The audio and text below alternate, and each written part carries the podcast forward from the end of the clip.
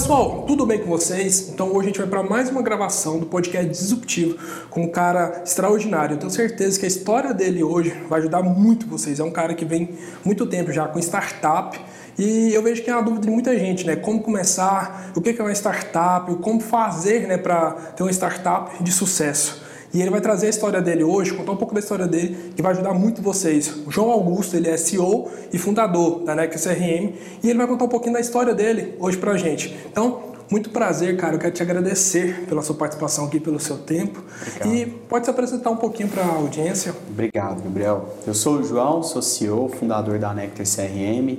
É, a minha história empreendedora vem um pouco antes da Nectar mas como startup, como tecnologia, foi a Nectar, sim, a minha primeira experiência. Antes eu trabalhei em negócios tradicionais uhum. e tentava empreender.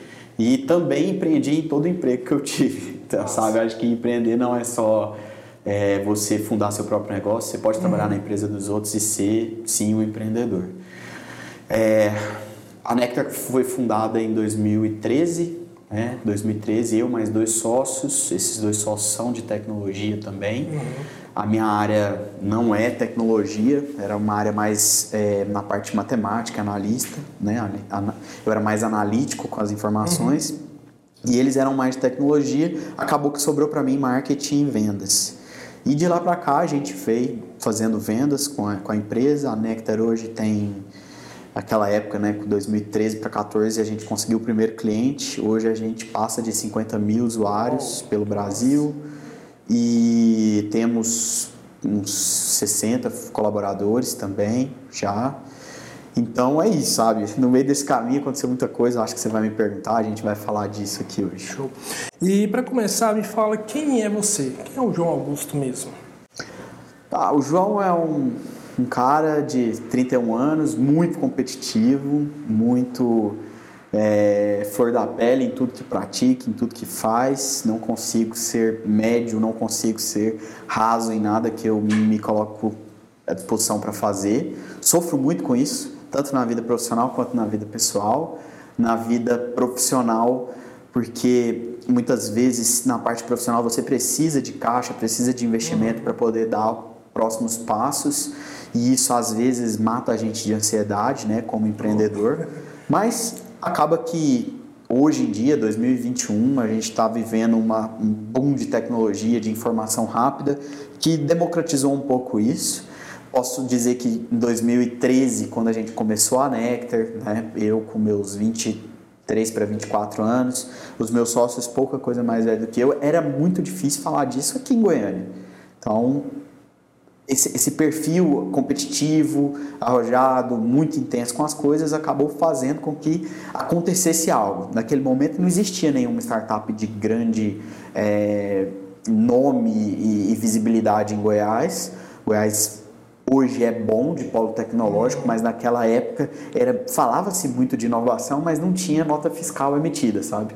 É uma coisa que a gente entende que inovação, às vezes, às vezes você vê uma empresa passando por rodadas de captação gigantescas e a inovação dela é receber rodadas gigantescas, né? Assim, é viver de dinheiro de investidor. A gente sempre apostou muito em viver de dinheiro do cliente e acho que essa foi o principal, foi assim a, a principal válvula de escape para sair uma startup goiana, passar por um processo de incubação que a gente passou. Fomos o primeiro pós-incubado, fomos o primeiro, acredito que, startup breakivada que conseguiu passar por tudo isso. E tudo muito junto com uma outra startup de um grande amigo, que é o Gabriel, da Alf, deixar um abraço e, e uma recomendação para você também ouvir a história dele. É uma startup muito legal também daqui. E acredito que esse perfil arrojado, de muita competição, na parte profissional gera esse tipo de coisa, na parte pessoal gera um monte de lesão, sabe? Você não consegue jogar um futebol sem se machucar, você não, não. consegue andar de bicicleta sem cair, Cara, porque você quer em, muito. Empreender, né? Sem cicatriz não dá, né? Não dá. É, empreender é como. Você falando da tecnologia. Cara, eu entrei em faculdade de engenharia de computação em 2014, cara. Então, assim Aquela época, quando você falasse em fazer engenharia de computação, era coisa de louco, né? Porque uhum. não tinha emprego, não tinha estágio, pelo menos eu procurei muito, não se achava. Uhum. Tecnologia era coisa de outro mundo. Quando eu lembro que os me chegavam com o computador da Avel na faculdade, eu ficava, meu Deus, que tecnologia. É. Você olhar para aquele, tipo, o Avel é um computador eu tenho um Abel, e aí a gente olhava para aqueles computadores antigamente e falava, meu Deus, cara, que computador top, tipo, era coisa de outro mundo, porque aquela tecnologia, o computador é um computador game, né, que demora um mês para chegar, ficar pronto. Uhum. Eu lembro naquela época, ela era coisa de outro mundo aqui em Goiânia, porque falava, ah, o que que era a Avel? Aham. Tipo, aham. a tecnologia não era tanta naquela época, então assim, eu, Sim. eu lembro da a dificuldade que era para poder estudar, comprar livro, não tinha muita coisa, tinha que comprar livro, esperar livro chegar, porque não tinha livro Sim. à disposição para poder estudar. Era extremamente desafiador. O professor passava tudo em inglês para a gente se virar e estudar, porque não tinha livro em português para estudar programação naquela época. Então era extremamente Sim. desafiador. Sim. Então, E era assim, uma fase que a, a programação não era ainda 100% é, focada em nuvem, né? Não. Você pegou uma fase de transição, assim, na, na sua Ela era do faculdade. servidorzão físico, que tipo, você comprava o Exato, servidorzão, CDU. botava no lugar, Isso. e ali tentava só jogar servidor, onde usar que entrava, já tivemos um servidor invadido, foi uma dor de cabeça horrível, mas é, hoje, assim, a tecnologia hoje em dia, ela está extremamente avançada, né? Facilitou muito, porque hoje tudo em nuvem. Eu praticamente, o- eu não tenho servidor físico mais, eu uso tudo em nuvem. Nem HD mais, assim, eu guardo. algum- Algumas coisas eu guardo em HD, mas o que é principal fica em nuvem. Sim. Que é necessário, que, é- que você precisa ter guardado ali, não pode perder. Então, assim, o mundo mudou muito fácil. Hoje, por exemplo, a nuvem ficou extremamente barata, né? Porque antigamente, meu Deus, você pagar um sistema de nuvem era caríssimo. Era coisa de outro mundo. Mas, enfim. É. Vamos lá. Como você começou a empreender? Como que foi lá no, início da sua jornada? Lá quando você falou assim, eh, você falou que empreendia, né? Tendo mesmo trabalho CLT. Mas como que foi isso para você lá no início? Então, eu entrei para o mercado de trabalho em 2017, 2007, desculpa, quando eu fiz 18 anos e foram assim poucos meses até que eu tive uma uma uma proposta. Na verdade foi o seguinte, eu peguei um carro emprestado de um primo e bati ele. E aí, filho de pobre, região humilde e tal, meus, a gente, meus pais até hoje é, são bem humildes e tudo, eu tive que me virar para pagar o carro desse primo.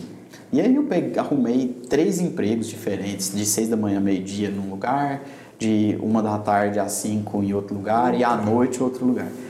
E num desses lugares eu era, eu nesse momento eu fazia uma faculdade de engenharia civil, já estava tentando há um tempo engrenar numa faculdade, né? Não recomendo aos jovens fazer como eu fiz. Passei por um monte, não terminei nenhuma. É, e eu encontrei os meus sócios atuais da Nectar. Eles eram programadores já. Eles, o Pedro deve ter uns, deve ser uns três anos mais velho do que eu, três ou quatro, e o Fabiano uns cinco ou seis anos mais velho do que eu. E aí eles já eram programadores já estavam é, imersos em programação em nuvem e isso foi 2009, Caraca, eles sabe? Eles estavam bem avançados. E aí eles, a gente trabalhou junto no comitê, numa área política, em 2009 para 2010, numa eleição. Essa eleição não deu certo para o candidato que a gente apoiou. Eles saíram e foram empreender e a gente continuou uma amizade. Em 2011, acre- é, 2011 para 2012, eles me convidaram para trabalhar na empresa que eles tinham construído. E eu fui para trabalhar com eles, fiquei lá um tempo, não deu certo por alguns motivos, a- assim, eles esperavam uma demanda diferente e eu cheguei, fiz o que eu tinha para fazer, mostrei para eles que realmente se eu continuasse ali eu ia estar meio que é, gastando o dinheiro deles, eles acaba, aí eu acabei sendo demitido dessa empresa. Passou um tempo, logo, logo depois que eu saí de lá, eu busquei uma oportunidade que era montar uma lanchonete. Olha que loucura, né? Que Tipo, nada a ver. tecnologia, engenharia civil, lanchonete. Mas foi ótimo, porque na lanchonete eu, eu consegui colocar os meus conhecimentos de Excel naquele, naquela época, 2009, não, 2010 para Que é o 2011. Excel- Excel 2006, né? Ah, eu não vou lembrar. eu não vou lembrar, mas eu lembro que. Mentira, isso foi em 2012. 2011 para 2012. Eu lembro que eu tinha conseguido comprar um i7 de uma marca dessas marcas brasileiras, não sei se era positivo ou alguma marca dessas, e eu consegui ter um computador bala dentro da lanchonete. E aí era eu e a minha mãe. A minha mãe sempre foi confeiteira.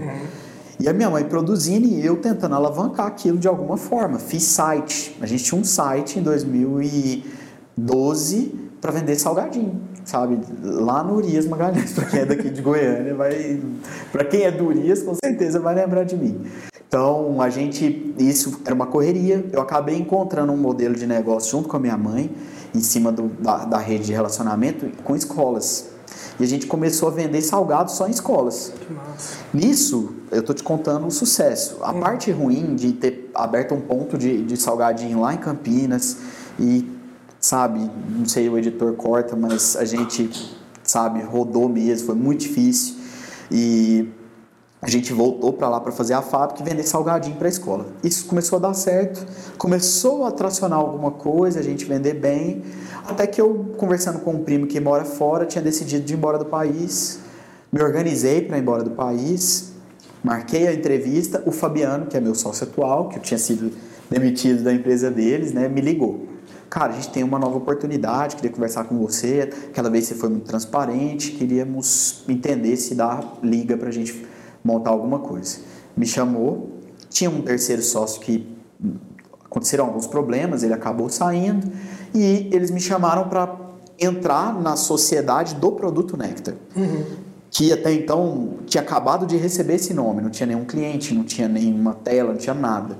Mas eles eram uma empresa de software sob medida, chama Colmeia Soluções, a empresa ainda existe, e tinha essa spin-off Nectar, que durante muito tempo era uma promessa, né? Até que um dia ela começou a faturar, crescer e hoje ser o que é, e a Colmeia continuou lá resolvendo e desenvolvendo seu software sob medida eu recebi essa proposta dele que se eu engajasse, se eu conseguisse trazer os clientes, se eu conseguisse fazer essa empresa faturar, eu ganharia uma sociedade. Então eu entrei como um colaborador com uma promessa de ser sócio no futuro. E daí então, cara, a gente formou um time muito forte, porque o Fabiano é muito bom de, de desenvolvimento de software, o Pedro é muito bom de análise de requisito e na parte de gestão dos clientes. E eu não era bom em nada, mas eu aprendi a ser bom em marketing e vendas para uma tecnologia SaaS. Naquele momento, Gabriel, não sabia o que era SaaS, não sabia o que era um vender software as a service em Goiânia, velho. Pensa isso, alguém falar disso em Goiânia. Era então, muito loucura. Foi, foi um processo assim de, de bandeirante mesmo, a gente fala. Então, 2013 eu recebi essa proposta, cancelei essa possível ida para os Estados Unidos e cara, começou um game estranho que a gente viveu. Hoje ele tem nome esse game, sabe? Ah, você vai vou fazer um processo de MVP do produto, depois você vai receber um investimento seed, e depois você vai receber um investimento série A, e depois você vai buscar uma empresa que vai te fazer uma proposta de M&A, que é uma, uma possível fusão ou compra uhum. de ações da empresa. Hoje é bonito você falar tudo isso, você entende o que, que é. Agora em 2013 a gente não entendia. Em 2013 a gente passou mas, por tudo isso. Hoje em dia tem muita gente que não entende ainda. é, mas hoje a informação tá assim, né? É. Você vai no YouTube, SAS Brasil. Você consegue. Sa é, SAS Unity. Você consegue, você consegue estudar. Não existia isso naquela época. Antigamente não tinha essa informação não. fácil no YouTube, no Google, você colocava lá MVP, como montar o MVP. Isso. Você só falava o que é MVP. Exato. Hoje, para quem tá quem tá no marketing entende o que é um MVP, mexe com vendas ou quem, quem tá em tecnologia. tem uma noção, né? Exato. Então a gente viveu isso. E não, não era só porque isso não estava na inter, internet, era porque isso estava sendo construído. Uhum. Né? Essa parte de sasterizar as coisas do que a Netflix vende, acontece, Tipo, o que, que a Netflix vende? Ela pegou uma locadora, que era um negócio físico, você vai lá, pega, transformou aquilo tudo num acesso streaming, e você coloca login e senha, paga por mês, e o nome disso é SaaS, uhum. Software as a Service. Isso aconteceu dois, em 99 para 2000, quando é, Mark Benioff sai da Oracle, funda Salesforce e pega um conceito do que a Oracle recusou fazer, faz com a Salesforce, a Salesforce Hub Capital e a mãe do SaaS, a mãe do, das empresas de recorrência do planeta Terra é a Salesforce, que é a minha maior concorrente, né? Não é minha maior concorrente, né? eu não vou nem falar isso porque é uma empresa de 160 bi de valuation em Nasdaq. É minha meta. É, é, ela, só que no Brasil eu acabo incomodando um pouco, sabe? Eu acho que é, das ferramentas brasileiras todas incomodam um pouco a Salesforce porque ela, ela é muito cara, né? Você comprar uma ferramenta em dólar aqui. Então, a gente viveu tudo isso lá atrás sem saber que estava vivendo. Essa é a realidade. Então, é, começou um game pesado de entender o que que meu produto ia resolver. O que, que um CRM no Brasil tem que resolver.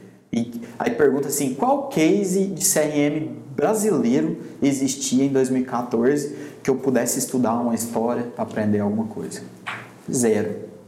A única, único case que eu achei naquela época na internet chamava-se Agendor que é um concorrente nosso. Eu já ouvi falar. É, que, que é uma boa ferramenta, que naquele momento estava passando por algumas acelerações da TOTS, que eles entraram uhum. lá dentro, mas eles estavam querendo vender conteúdo, vender produto deles. Eles não estavam querendo ensinar um outro cara que ia nascer em Goiás para crescer. Estrutural dele. É. E aí, cara, foi ano a ano um leão por dia, sabe? Vivendo muita velocidade, entendendo que eu não tinha que sair, colocar a pastinha e vender o produto caso a caso. Eu tentei fazer isso durante um ano, não deu certo. Aí a gente volta para dentro e vai começar a tentar vender remoto.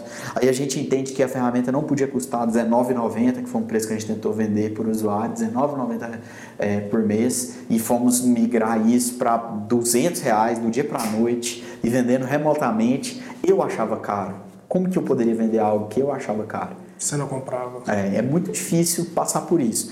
Mas, graças a Deus, né, e graças a muito trabalho, muito suor, hoje foi uma história de sucesso. A gente conseguiu vender, conseguiu tracionar, conseguiu encontrar o caminho do produto, o caminho do MVP para poder falar, tipo, cara, realmente a gente tem que atender esse esse mercado porque lá atrás o produto nasce, aí um usuário, primeiro usuário, primeiro cliente pagante, o cara paga 19 reais por mês e ele pede uma coisa, eu mando para o desenvolvedor, o desenvolvedor faz.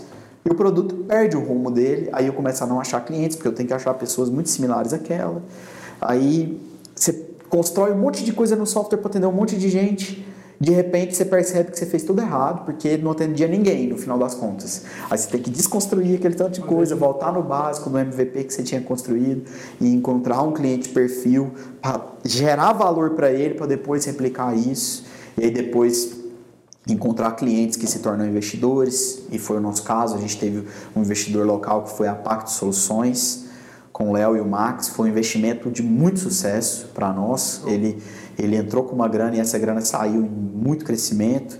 E depois, em 2019, a gente fez uma rodada maior, uma Série A bem parrudinha. E agora estamos pensando na estruturação de uma, de uma nova rodada. Show. Cara, e eu vejo que muita gente, assim, é uma pergunta, porque muita gente fala assim, Gabriel, mas como que eu vou arrumar investimento para o meu negócio? Porque muita gente fala, eu acho que uma das maiores dificuldades da galera é, eu não tenho dinheiro. Como que eu vou fazer? E qual que é a dica assim, que você pode passar para o pessoal que, tipo assim, tem uma ideia massa, porque muita gente fala, ah, tem ideia, mas ideia não diz nada, né? Ideia não vale nada. nada. Se não for executado, não serve para nada. Então, o que, que você pode dizer em relação a uma pessoa que está sem dinheiro, tem a ideia, quer começar, o que, que uma pessoa, assim, hoje, né? Porque hoje é muito mais fácil. Naquela época, meu Deus, era, era tenso. O que você pode dizer para uma pessoa hoje que tem a ideia, tem vontade, mas não tem de onde tirar recursos? Entendi. Cara, essa é uma dúvida que eu já respondi ela algumas vezes. Eu acho que o melhor investidor do seu negócio é seu cliente. É uma coisa que eu não até hoje eu não consegui mudar a minha opinião nisso. E por mais gigante que você fique conseguindo tracionar com dinheiro de investidor, como por exemplo a Uber, e até hoje não consegue lucrar.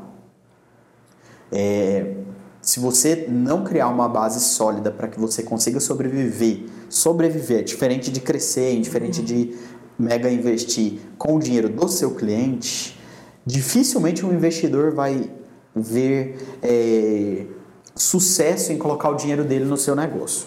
Eu falo isso como agora também um investidor que entra em algumas empresas e alguns negócios.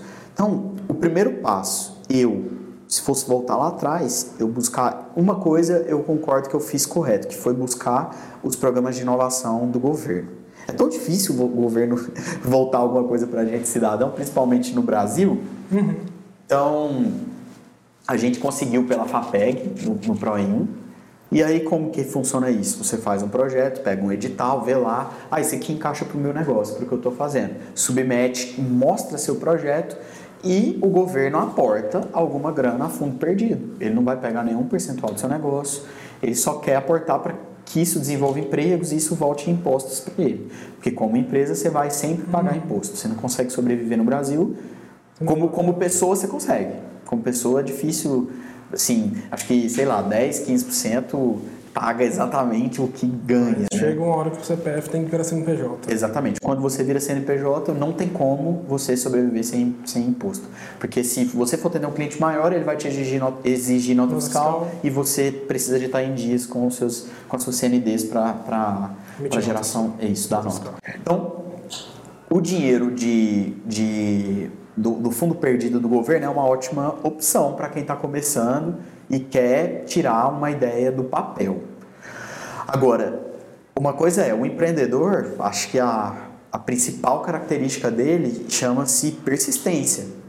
O cara que é persistente e que consegue sair da inércia e entregar alguma coisa de geração de valor para um cliente, exemplo, Ô, ô, Gabriel, eu quero te fornecer um trabalho de fotografia e através de melhorar suas fotografias na sua rede social, eu vou aumentar as suas vendas em 20%.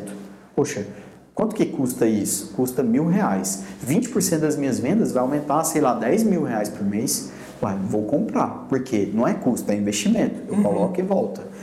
Se você consegue construir o seu MVP gerando valor para uma marca, gerando valor para uma pessoa, para um CNPJ, de forma muito clara, isso é muito difícil, por mais que pareça fácil, não, não, é. não, é, não é fácil você falar para o cara o resultado que ele vai ter contratando o seu serviço. E mostrar isso para o cara que ele é, entenda. Exatamente. É, isso, não, às vezes está na nossa cabeça muito fácil mas é, transcrever isso em palavras aos olhos do cliente para que ele olhe e entende. Não é para que você, que é um cara especialista em marketing, entenda.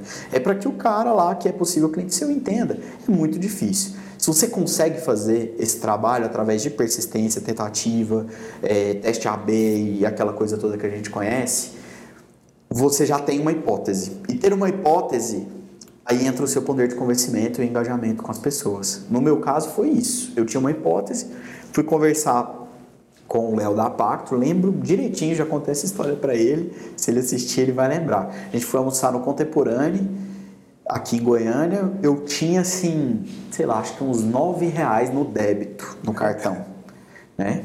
A Nectar já faturava, acho que se não me engano, os seus 30 mil por mês, 20 e poucos, 30 mil por mês bem pequenininha, mas já estava dando alguma coisa, mas eu vivia num aperto bem legal de, de fazer as pessoas correrem, né? Você quer apertar o cara, quer, quer que o cara trabalhe muito, aperta ele. Diz que um homem sem uma parcela alta, ele é só uma criança. e não tem algo para futucar. Exato. Não, eu lembro que a gente foi para a fila, esse, o Léo já... Ah, uma coisa legal que é essa ponte, como eu conheci ele tinha uma comunidade tecnológica, né? Comunidade Tecnológica do Estado de Goiás, Contec. Cara, eu entrei porque eu sabia que estavam todos os empresários de tecnologia ali, eu estava em busca do investimento, uhum. né? Até voltando até na sua pergunta. E então, ou seja, busquem comunidades tecnológicas, associações tecnológicas, a CESGO, Contec, Contec MG, esse tipo de coisa. É, e lá vão estar um reduto de caras que já conhecem tecnologia e são potenciais investidores. E eu entrei, consegui. Eles estão loucos procurando pessoas que querem trabalhar para isso, e essa foi uma ótima estratégia para eu fazer meu relacionamento. Então, eu, eu busquei um, o presidente, que na época era o HDIR, e falei para ele que eu poderia ser um, um comercial de graça. Porque, pô, eu vou conhecer todos os empresários de tecnologia de Goiás. Oportunidade. Foi uma estratégia muito boa nesse aspecto. E aí eu conheci o Léo, vendi para ele a Contec, na sequência mostrei o Nectar, vendi o Nectar para ele, ele virou cliente. E aí eu fui conversar com ele, Léo, quero fazer uma proposta para você. Já tinha feito uma amizade, isso foi em 2016 já.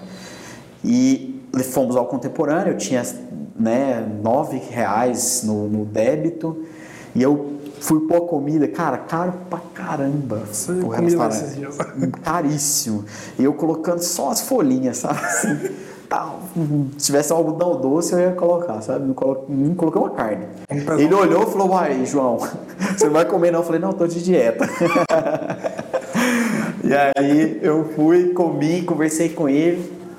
E a gente já tinha tudo muito bem documentado estruturado essa parte de projeção financeira. Falei, Léo, é o seguinte, sei que a Pacto é uma empresa grande, eles são uma das maiores do Brasil de software para academia e ficam aqui. Tem tipo mais de mil clientes, são muito grandes.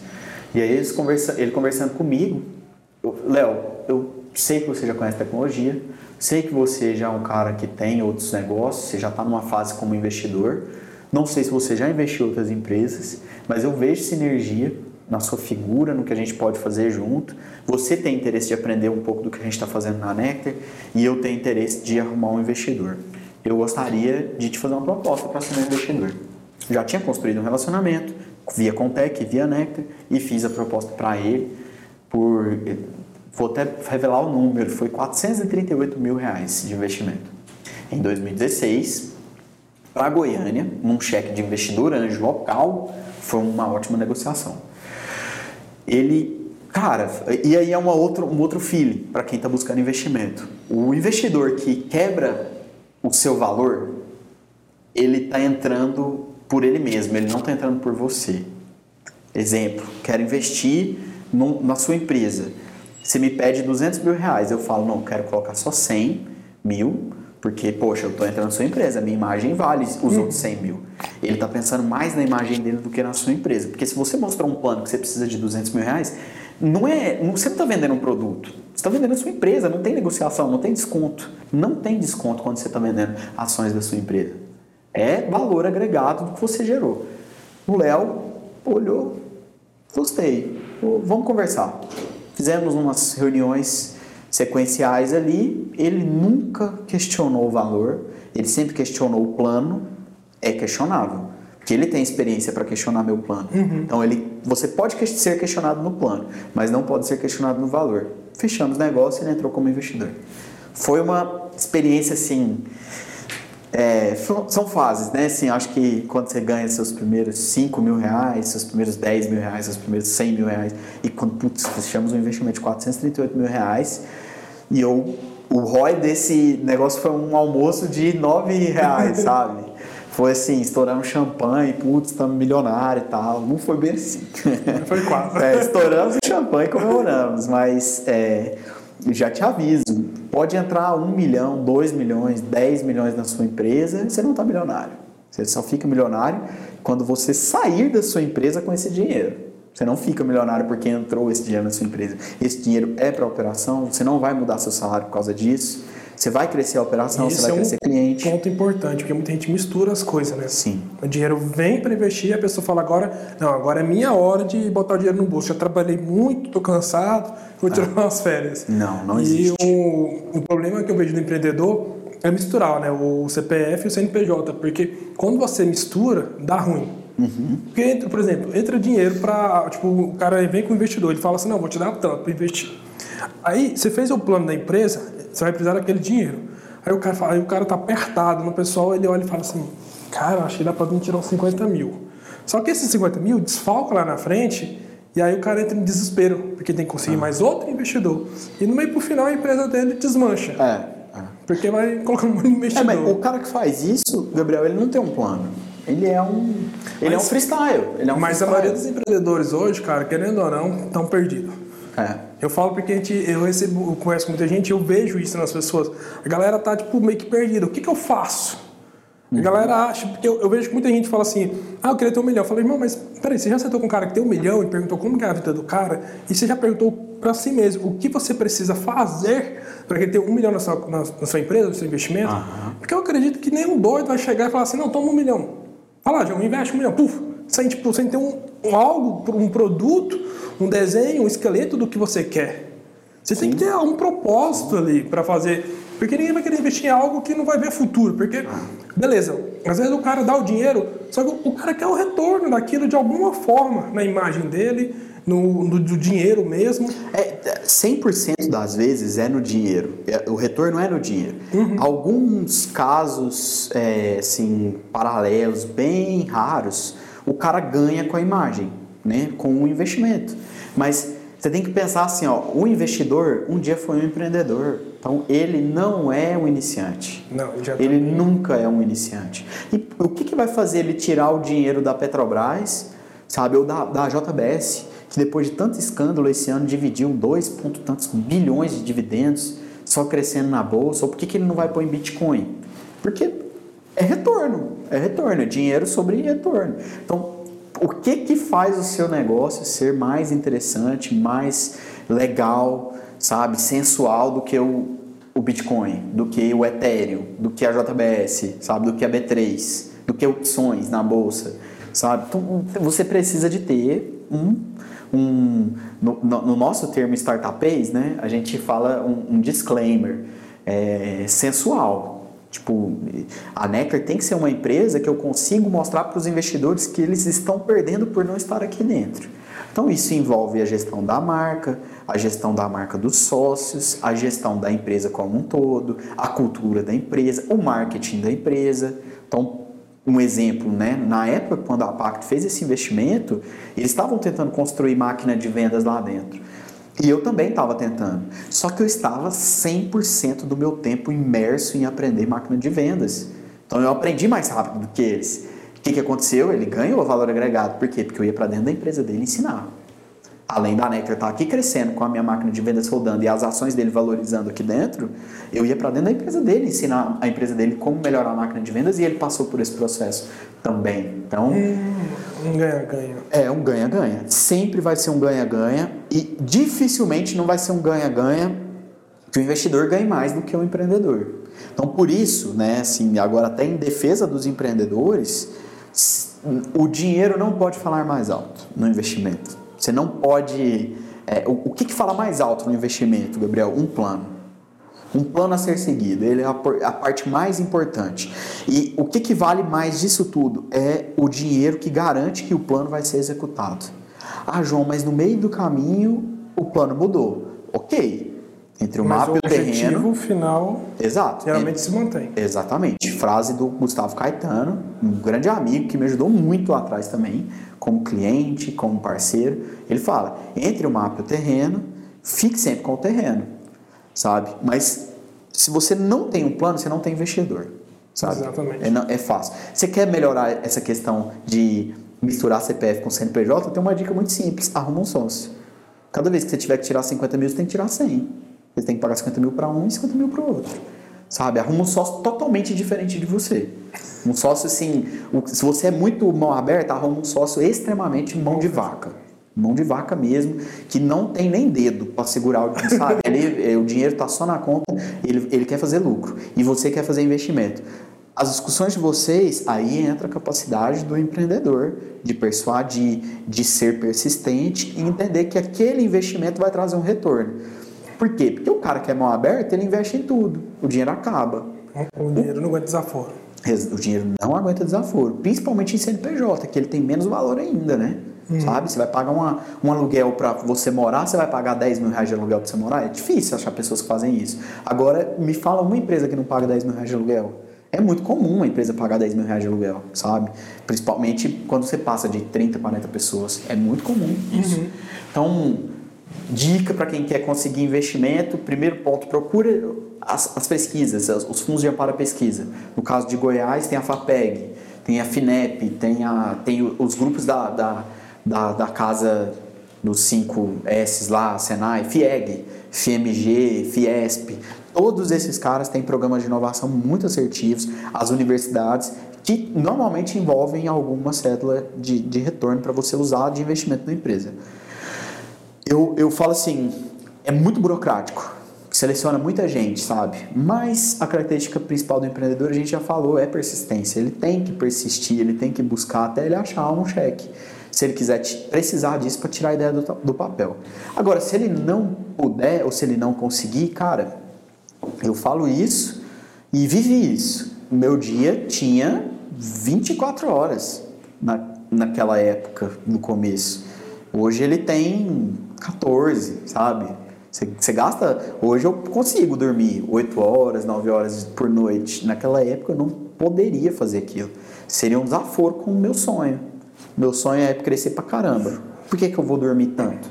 Eu lembro direitinho, colocava a, a patroa para dormir na cama, então, que ela via que ela dormiu, levantava e ia pro computador programar, aprendi a fazer site, não tinha nada a ver com o meu trabalho, mas aprendi a fazer, aprendi a organizar muita coisa e, e, e, e entregar muito mais horas do que as pessoas que estavam lá, né? Essa é uma metodologia do, do Kobe Bryant, que morreu, o Mamba Mentality. Ele falou assim, se eu treinar 5 anos, duas horas a mais por dia do que todos os jogadores, eu vou ter mais ou menos 11 anos de basquete e não só 5. Então, tudo é hora de voo. Se você consegue entregar mais hora de voo na sua hora útil e querer curtir menos o dinheiro que você ganha, você vai conquistar um número de horas de treino inalcançáveis para os outros atletas que são, que são mais novos que você. Naquele momento, o cara entra num fluxo de treinamento e numa disciplina que ele é, ele para aquele pro, pro, como que fala assim, para os limites físicos dele de altura, envergadura, peso, é, é, salto, ele foi inalcançável na, na era dele, ganhou cinco títulos. Outra persistência dele, ele nunca saiu do mesmo time. É uma coisa que eu falo para muito vendedor, para muito empreendedor. Hora de desistir. Quem sabe que é a hora de desistir? Muita gente passou fome. Tem o exemplo do Marcelo da Global Tech daqui de Goiânia, uma empresa gigantesca na área da construção civil. O Marcelo Xavier, ele conta isso nas palestras dele. Cara, é, eu lembro direitinho que eu tive que, quando eu mudei para São Paulo para atender os clientes de lá, ele não tinha cama, dormia no chão. Sabe? Naquele momento, é, com a dor de dormir no chão, muitas pessoas no lugar dele chegou e falou: não, é hora de desistir, eu não preciso passar por isso. Então, a hora de desistir sempre é relativa à sua capacidade de suportar. Mas é porque aquela questão. Muita gente faz para dar certo e outras fazem até dar certo. Sim. E o que que você tocou num ponto muito importante que eu vejo hoje que, cara, eu fico louco, porque é o seguinte, as pessoas elas querem curtir antes da hora. Eu, eu vejo muito isso hoje. As pessoas elas começam o negócio, o negócio começa a dar um retorno, a pessoa já quer curtir, ela já quer se divertir, ela já quer se dar o luxo de ter uma vida ali. É. Só que eu falo, cara, por que não pega o dinheiro? É, porque tudo é plantação. Eu planto hoje, meu negócio está girando, quanto mais invisto, mais ele cresce. Por exemplo, aqui o podcast. Quanto mais eu invisto no podcast, mais equipamento eu tenho, mais qualidade eu vou entregar no meu material para quem está assistindo e para quem está ouvindo. Uhum. Mas se eu vamos lá, o podcast está crescendo, aí eu pego o dinheiro que entra para de investimento e vou comprar, sei lá, vou comprar telefone para mim, vou gastar com roupa para mim, vou gastar, não, vou a Caldas Novas, Pirinópolis aqui, tirar um final de semana para curtir. Uhum. Então, assim, o que eu vejo é, um dos maiores erros do empreendedorismo, né, iniciante, é pegar o dinheiro que entra, de vez ele fazer o negócio girar, até que ele, aquele dinheiro comece a trazer lucro, porque aí ele começa a viajar e o dinheiro está girando, o negócio está acontecendo. Só que muita, que muita gente faz? Pega o dinheiro e sai gastando. Então, assim, foi muito interessante você tocar nesse ponto, porque, cara, é muito comum hoje é, ver esse empreendedorismo fake news na internet. O que, que eu falo? O que, por que, que nasceu o podcast disruptivo? Foi para isso. Mostrar um empreendedorismo raiz, que não é fácil, mas é possível. Todo mundo pode chegar onde quer. Sim. Mas ela tem que estar disposta a pagar o preço. Por exemplo, o cara dormiu no chão. Qual que é o preço que o empreendedor está disposto a pagar para alcançar o sonho dele. Uhum. Por exemplo, você falou, colocava a patroa para dormir e ia estudar. Uhum. Você pagou um preço e eu tenho certeza que ela te cobrava muito Ixi. ali. Ah, você não dorme comigo? Ah, você... Mas hoje. Eu não durmo com ninguém, né? eu não durmo. Eu dormia. É. Mas hoje você escolhe. É. Foi uma dor momentânea, igual uma frase que está metade do meu telefone que eu uso muito. É, às vezes você vai ter que sentir aquela dor naquele momento você nunca mais sentir ela. Uhum. Às vezes você tem que sentir uma dor num momento para que você nunca mais sinta aquela dor. Porque na hora que o negócio está doendo, você fala, desiste. Mas lá na frente você vai ter que se enfrentar aquela mesma dor que se você tivesse, tivesse persistência e constância, você tinha vencido ela e não precisaria enfrentá-la de novo. Sim. Porque todo empreendedor vai sentir uma dor no início. E depois vai é, passar. Como tudo, né? Qualquer crescimento, crescimento muscular, ele exige dor, exige dor e é dessa forma, né? A gente, eu, olhando para o passado, pensando nisso tudo, eu lembro de uma fase na época da, da lanchonete, distribuindo salgados, eu atolado em, em, em dívida, é, e eu ia fazer as entregas de moto. E aí, PVA atrasado e o pau torando, eu fui pego numa blitz, consegui sair dela, eu falei, cara, eu preciso de pagar esse PVA. E era uma moto 90, 97, sei lá, toda chulezenta. Eu falei, preciso de vender esse negócio, não posso conseguir. E na época eu já pedalava, é um esporte que eu sempre, sempre tive muita paixão. Eu vendi a moto e comecei a fazer as entregas de bicicleta. Cara, foi uma fase, até hoje eu falo com a, com a minha esposa, né, com a Gabriela, que, tipo assim, que fase, velho, que fase. Quatro horas da manhã, eu pegando uma vasilhona de salgado numa mão e pedalando 5, 6 quilômetros para deixar ela num lugar, com uma padaria, voltar, pegar outra, deixar em outra. Eu sequei, que eu tava pesando 60 quilos. Caraca. Sabe? E ao mesmo tempo gostando. Por quê? Porque eu tava ficando forte na bicicleta. Aí final de semana eu ia competir. ia, ia pedalar para competir. Ganhava resistência. Ganhando resistência. Então, assim, é, essa capacidade de suportar a dor, de, de ter prazer na dor, sabe? Uhum. Que a gente vive, ela te dá crescimento. Assim como a musculação. Você malhou o primeiro dia, dói. Se você desistir ali, na próxima vez que você tentar de novo, vai doer. Você não pode desistir nas dores que vão vir, porque a crescer dói em todas as áreas da vida. E uma coisa que a gente aprende entendendo isso e olhando, por exemplo, o, o Bryant, Rock Balboa, esses exemplos super legais que eu adoro trazer para minha vida e isso me motiva bastante, que é ter prazer na dor. Entender que a dor, ela vai trazer um benefício para você de alguma forma, um crescimento de alguma forma. Vai trazer um, aprendizado. Suportar um tempo vai trazer um aprendizado, vai trazer crescimento. Então, aprender a ter prazer na dor, sabe? A, a, a, ter persistência, ainda assim que, que, que seja dolorido estar ali naquele momento, naquela situação, mas fazer o melhor que você pode com o que você tem, onde você está, sempre. Você já ouviu falar que não ia dar certo, que esse negócio não era para você? Porque muitos, empre... muitos empreendedores ficam, cara, mas. É, porque é comum, né? Você escutar no início algumas pessoas, ah, isso não é pra você, isso não dá certo, isso não dá dinheiro, isso não te dá futuro. Você já você ouviu muito isso? Como que foi isso pra você no, no início? Cara, eu, cresci, como eu falei, numa família muito humilde. Então, é, dar certo na vida já era algo assim que já estava enraizado em mim, sabe? Eu, uhum. eu nasci num berço humilde. Então, assim, meu pai e minha mãe, na cabeça deles, eles queriam que eu estudasse e me formasse, porque só assim eu poderia passar menos dificuldades do que eles, porque eles sabiam que eu passaria dificuldades. Uhum. E cá entre nós eu nunca fui um bom aluno. Então eu cagava para a escola, literalmente. Peço desculpa a todos os professores que eu dei trabalho. Tá? Espero que vocês tenham, se orgulhem de mim hoje. Mas eu, eu não estudava, eu não, eu não conseguia me entregar meu melhor ali na escola, sabe? Essa é a realidade. Porque eu, eu sempre fui hiperativo pra caramba, eu queria ou jogar bola, ou andar de bicicleta, ou quebrar a escola no meio, mas eu não queria estudar. Então eu cresci ouvindo isso. Tipo, João é, não estuda, vai ser muito difícil. E aí, aí entram as comparações. Nossa, seu amigo está estudando, vai dar certo. Seu primo tá, faz melhor que seu você. Primo, seu primo fez isso, seu primo foi para fora do país, seu primo passou na faculdade, XY naquilo, e eu, a ovelha negra da família, ficando para trás. Meu irmão, que hoje é, tipo assim, é um moleque de muito sucesso profissional. Ele é gêniozinho, inteligente pra caramba, super dedicado, disciplinado, e não eram coisas que eu fui nessa uhum. fase, né? Até que eu aprendi que disciplina poderia ser construída, e eu consegui criar disciplina em muita coisa na vida. Mas eu tenho um talento de ser indisciplinado também com algumas coisas.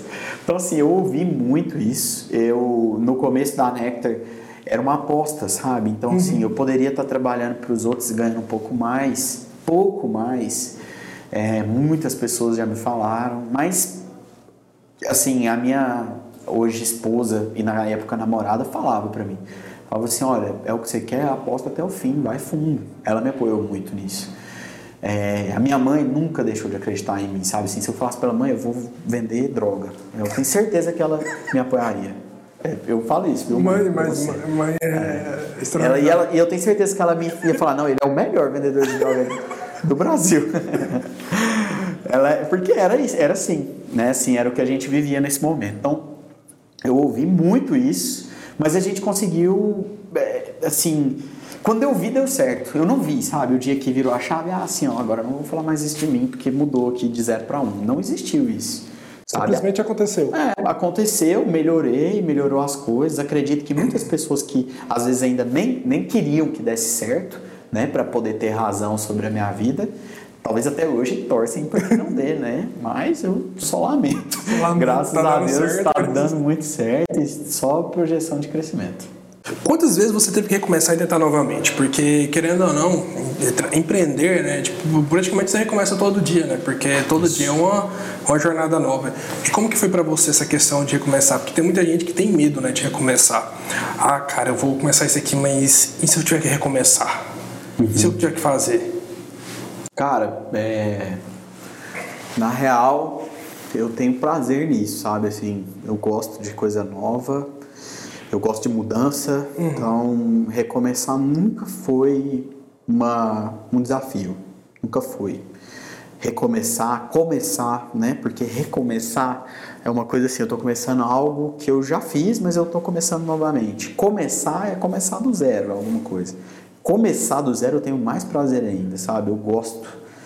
Eu gosto dessa da fase inicial das coisas, eu gosto de aprender e tal. Então, eu tive a lanchonete em Campinas, quebrei e recomecei com a fábrica, fazendo salgados para vender para outras lanchonetes e para a escola, junto com a minha mãe, que nós dois éramos sócios nesse negócio. Na lanchonete eu consegui quebrar, foi sozinho mesmo.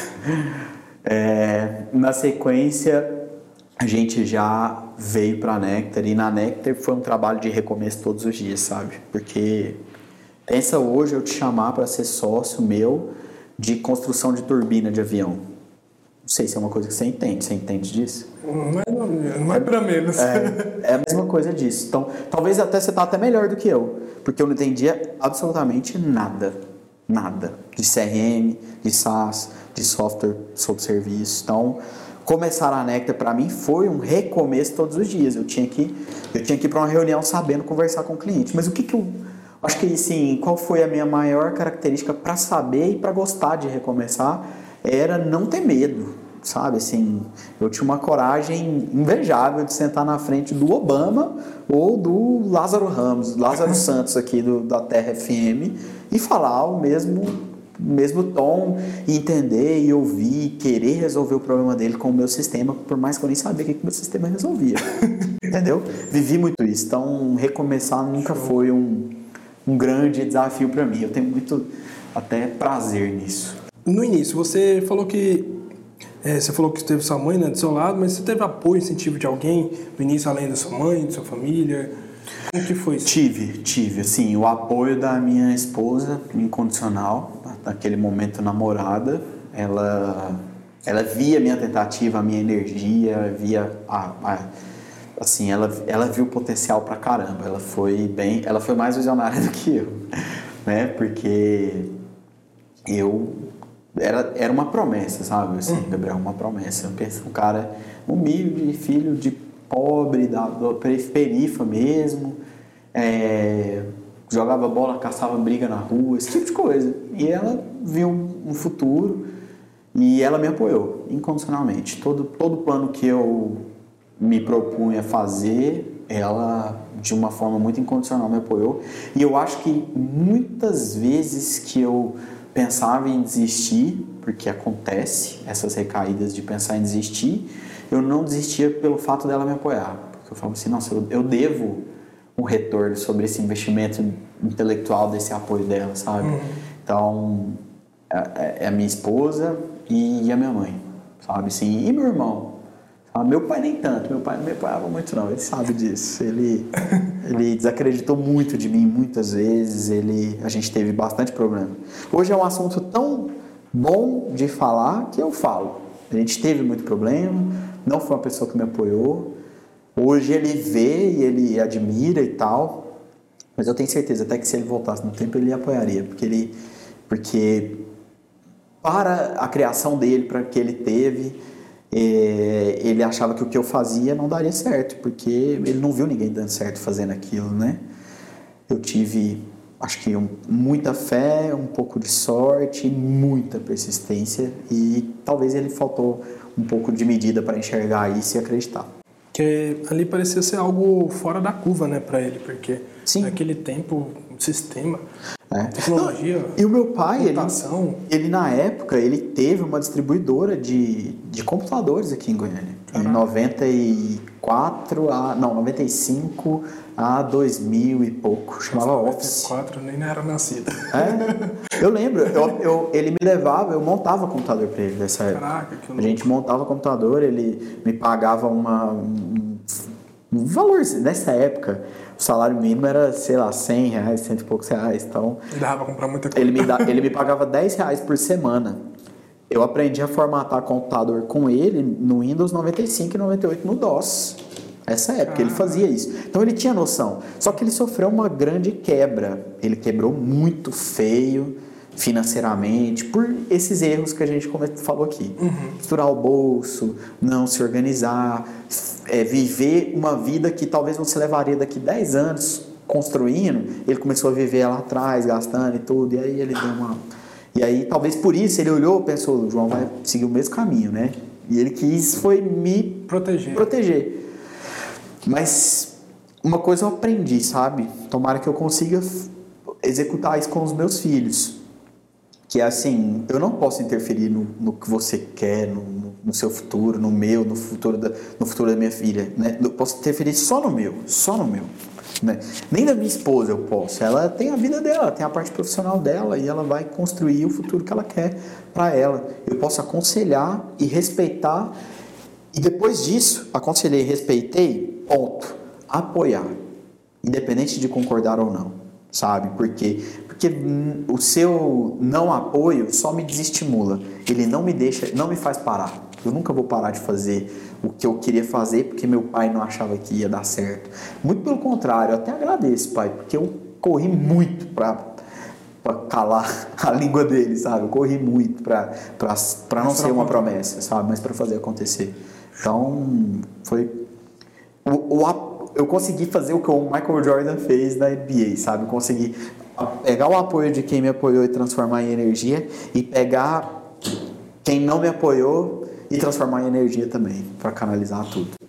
Cara, isso aí é um ponto muito importante. E muita gente, quando recebe não ou não tem apoio, ela desanima. Ah, ninguém me apoia, então como que eu vou fazer? Eu aprendi também na vida a canalizar do igual você fez. Quando a pessoa me dá um não, quando eu não tenho apoio, eu transformo aquilo ali em energia, em gás, força. Eu tenho não, beleza, irmão, obrigado. Eu canalizo aquilo ali e foco no meu projeto. Exato. Quando começa a acontecer, todo mundo fala, opa, peraí, tá acontecendo? Por exemplo, o Instagram. Sempre mexi com o Instagram, rede social, eu não achei que ia estourar, que o trem ia viralizar. Tipo, era algo que eu ia levar fé. E aconteceu. Então, assim, mas se eu tiver. Deu vontade de desistir? Ixi, tá vontade de jogar fora, porque mais sai do que entra. É. Aí você fala, meu Deus, o treino, não- cadê o retorno disso aqui?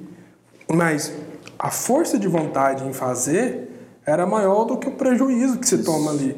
Então, hoje tem, hoje vem um retorno, graças a Deus vem.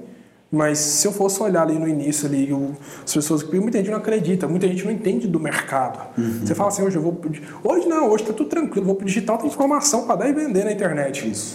Mas antigamente, mas eu comecei foi o que 2016, 2015 mais ou menos ali, foi onde eu comecei pro digital.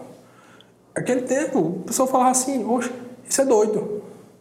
Que digital, Instagram, não, Instagram é coisa de doido. Não, baixa isso aí não. É. Antes era o Facebook, quando chegou o Instagram, todo mundo ficava, não, isso aqui isso não rola. Igual quando chegou o TikTok também. Muita gente Exato. ficou assim com o TikTok. Tá viral, né? Hoje ficou, viralizou. Então, é acreditar. Naquele tempo eu não acreditei tanto. Eu tenho certeza se eu tivesse acreditado mais um pouquinho, eu tinha virado muito tempo antes. Só que naquele tempo era tipo coisa de outro mundo. Então, eu, eu era um pouco influenciado pelas pessoas ao meu redor que não dava certo. Eu fazia, mas tinha aquele certo medo. E quando eu não vencia aquele medo falava assim, não, agora eu vou fazer, as coisas não aconteceu. Eu tive que tomar uma decisão assim, que foi o momento assim, mais disruptivo da minha vida. Tem até a pergunta que eu vou te fazer agora, mas foi aquele ponto que eu falei, cara, ou eu vou pro tudo ou tudo. Não tem negócio de tudo ou nada, não. É tudo ou tudo. Porque eu sei que vira. Eu sei que muita gente chegou lá. Eu já conheci pessoas pessoalmente que chegou lá. Eu já tive, pessoalmente, Thiago Nietzsche, eu tive pessoalmente com várias pessoas no Brasil. Falei, pô, mas se esses caras viram, por que, que eu não consigo? Aonde eu tô errando? E aí eu fui caçar mentores, eu fui caçar pessoas que pudessem me orientar de como executar e como fazer. E a pergunta que eu te faço, qual foi o momento mais disruptivo da sua vida, que você teve que romper com o processo que estava vivendo para poder ir além e mudar a sua história de vida? Porque eu acredito que todo empreendedor, todo empresário, toda pessoa que mexe com negócio, ela tem um momento disruptivo na vida dela. Que é aquele momento que dói, mas ela tem que romper com o processo normal para poder ir além. É onde ela geralmente é chamada de doido. Aquele ali é louco, aquele ali é maluco, porque é, tá todo no processo normal. Por exemplo, é uma pessoa que trabalha com é, órgão público lá, concursada. Quando ela resolve largar tudo para empreender, geralmente é um pouco chamada de doido. É assim, é loucura, né? Porque fala, pô, você está estável, você tem toda a sua vida, você vai começar um negócio do zero. E na sua, na sua vida, na sua história, qual foi o momento disruptivo? Foi aquele ponto de disrupção assim que você falou, pô, esse aqui foi o momento que eu tive que romper para poder ir além, levar a Nectar além, para poder levar minha vida além. Qual foi esse ponto? Tá. Cara, foram. É, eu acho, assim. Você falou aí, muitas vezes você pensou em desistir eu, eu tenho que te dizer que você sempre vai precisar existir. É uma é da natureza humana. A gente a única pessoa que não desistiu da dor foi Jesus Cristo na cruz, né, há 2021 uhum. anos atrás. Então, no nosso caso, é, eu acredito que o, a parte mais disruptiva da minha vida empreendedora, é, ela se resume na palavra persistência, na palavra suportar. Porque quando começou o negócio e eu ainda assim fazia um milhão de coisas, eu via que o que eu estava plantando ia dar certo, eu falei assim, cara, eu, eu, tô, eu tô construindo algo grande. Quando eu colocava a patroa para dormir e ia pro computador, quando naquela época eu conversava, naquela época, eu tô falando de 2014, 13, a gente estava virando software para Angular né, que é uma tecnologia que hoje ela é mega ultrapassada, mas naquela época foi a mais atual na parte de front-end. Aí foi assim, putz, esse Nectar, ferramenta SaaS com tecnologia de ponta em Goiânia, sabe? Essas apostas, sabe, de, de, de liberdade de eu fazer o que eu queria com os vídeos, eu lembro direitinho, cara. Gabriel, 2013, 14, eu querendo fazer um webinar com um cara onde ninguém fazia webinar naquele momento e eu fazendo um vídeo de duas horas explicando o software. Hoje, qual a chance de alguém abrir o YouTube e ver um vídeo de duas horas? É mais que um filme. É mais que um filme. E eu vou fazendo aquilo. Eu olho para trás, vejo tudo isso. Muitas pessoas podem olhar para isso e falar assim: putz, você errou demais, hein? Eu falo assim, cara, foi a melhor faculdade que me aconteceu na vida. É a escola. Foi nunca ter parado de tentar foi nunca ter parado de ousar, de arriscar. Sabe? Ah, vamos fazer um webinar? Não, não deu certo. Tá, então, isso aqui, cara, a gente precisa de mudar esse software. Ah, apareceu aqui pelo Sebrae uma vaga para ir na Feira do Empreendedor em 2014. Coisa legal de lembrar. Feira do Empreendedor, quanto que custa? Não, não custa nada, só tem que montar o estande. Quanto que custa montar o estande? Naquela época era temidos 3 mil reais. Puta 3 mil. Onde eu vou arrumar 3 mil? Onde eu vou arrumar 3 mil reais pra isso? E aí começa o game de buscar alguém para ajudar e pegar grana e adiantar dinheiro de um rolo até conseguir montar e ir para lá. Chegar lá uma feira com, sei lá, 10 mil participantes passando, dois, três dias, e eu tentando explicar o que era CRM, que há menos de um ano atrás eu nem sabia o que era, para 10 mil pessoas diferentes passando lá dentro. É muita é, assim, ousadia da parte, assim, da minha parte ter, ter topado tudo, sabe? E não ter desistido.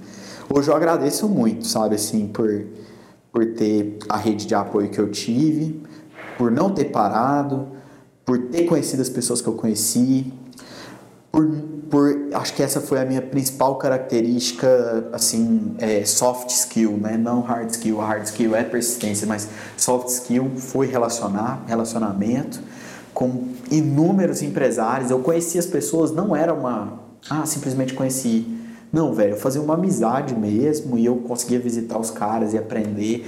E aí foi abrindo uma rede de pessoas querendo investir na gente, a gente começou a ficar bonitinho no mercado.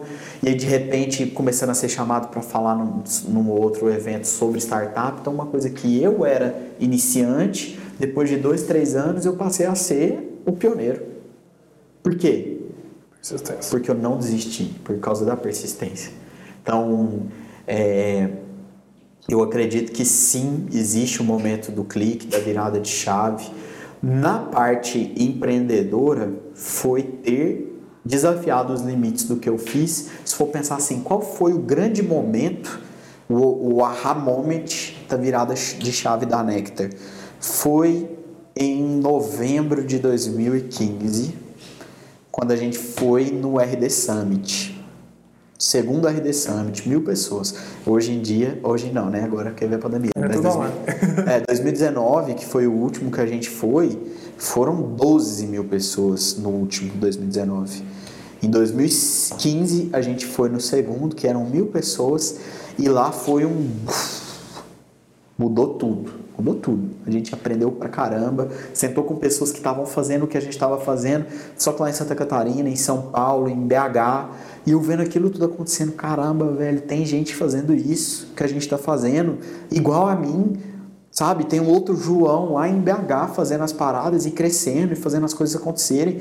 E aí eu sentava do lado e às vezes achava um João que estava dois anos na frente de mim, às vezes achava um João que estava um ano atrás, e começa uma rede de troca de informações que todo mundo cresceu nessa safra, sabe? Aí entra meus relacionamentos com, com o Theo Orozco, da Exact, Ricardo, da Hamper, que a gente começou muito junto, o Vinícius, da Rive, o Dieguinho, da Rock Content, assim, gratidão eterna por essa conexão, foi o cara que eu mais aprendi na minha vida empreendedora, sabe? Se eu posso puder dar essa recomendação, sigam o Diego. Ele não é um cara muito das câmeras, mas os conteúdos que ele tem no SaaSholic, ele agora tem um fundo de investimento, a Rock é uma empresa de valuation acima de 100 milhões de dólares. Comprou empresa gringa. E eu aprendi com esse cara, quando ele faturava menos de 20 milhões por, por ano. Menos de 20 milhões por ano ele faturava, eu já aprendi com ele, eu tive essa oportunidade. Por quê? Porque eu saí da minha zona de conforto de tentar aprender as coisas aqui e fui para esse evento. Então, se fosse para pensar assim, é, hard skills, persistência, assim, ó, não desistir, ousadia, é, destemido pra caralho, ia pra frente dos caras que precisasse. Precisava falar com Bin Laden e com Obama, eu faria essa reunião com, com os dois e não, não temeria, não, pesta, não pestanejaria em nada. Eu colocaria os meus termos na mesa. E soft skills, ter ido para ter aberto a minha mente para ir para eventos fora e isso abriu uma, uma coisa muito foda, porque de 2015 pra cá, bicho, eu não consigo contar quantos eventos eu fui. Eu tenho uma pilha de crachá enorme em casa, porque foi, assim, em 2019 a gente foi para um evento, o maior evento SaaS do mundo, que fica na Califórnia. Aprender com os fundadores do, da tecnologia do planeta, no Vale do Silício. Visitar Apple, visitar é, Google, Microsoft. Foi uma experiência incrível. Esse tipo de coisa, assim, de uma com todo o perdão da palavra, estupra a mente da gente. A gente sai assim, totalmente tonto, né? Aí você volta, senta, assimila, consegue aproveitar ali 30% no máximo, porque não dá. É muita informação. É muita informação. Aí uma hora ou outra você tem um insight, mas não é um insight, foi uma memória muscular que você treinou os eventos, você treinou os conteúdos, você estudou, teve uma memória muscular de algo que você pegou num evento lá de 2015, 2016, 2017. Então, assim, nunca pare de se movimentar, sabe? Assim, seja inquieto nos conteúdos. Isso é fundamental, cara. É estudar. Até falando de crachá, nossa, tem, eu tenho um. Eu fico, coloco, coloquei no meu guarda-roupa, coloquei lá, cara, tem muito crachá. Eu comecei em 2018 minha jornada de estudar, em novembro de 2018. Uhum. E de lá pra cá, cara, não parei. Curso, curso, curso, curso, curso. E aí comecei pra fora. Falei, pô, aqui em Goiânia eu tô acomodado já. Falei, eu preciso sair da zona de conforto. Cara, eu, o pessoal fala assim, você é louco. Eu falei, moço, eu botava no... Eu lembro, eu ia Leonardo Oliveira, pulava no busão. Ia bater em São Paulo. Com a mochilinha nas costas, chegar lá, uhum. tacava dentro do Uber. Morava num lugar que como eu ia pra um Airbnb, tinha muito Lá eu pegava um garra simplesinho, compartilhado. E eu meti a cara. Porque eu falei, cara, se eu não fizer, quem vai fazer por mim? Uhum. Ninguém. E, e, as experiências que você tem, elas são suas. Uhum. E aí eu pulava no busãozinho sozinho. Nossa, bati em São Paulo, descendo na rodoviária, pulava dentro do Uber, falava, eu quero ir para tal lugar e chegava no lugar, depois tomava um banho e, e saía e ia resolver as coisas, ia para um curso, ia dar uma volta é, em São Paulo, conhecer alguns lugares lá.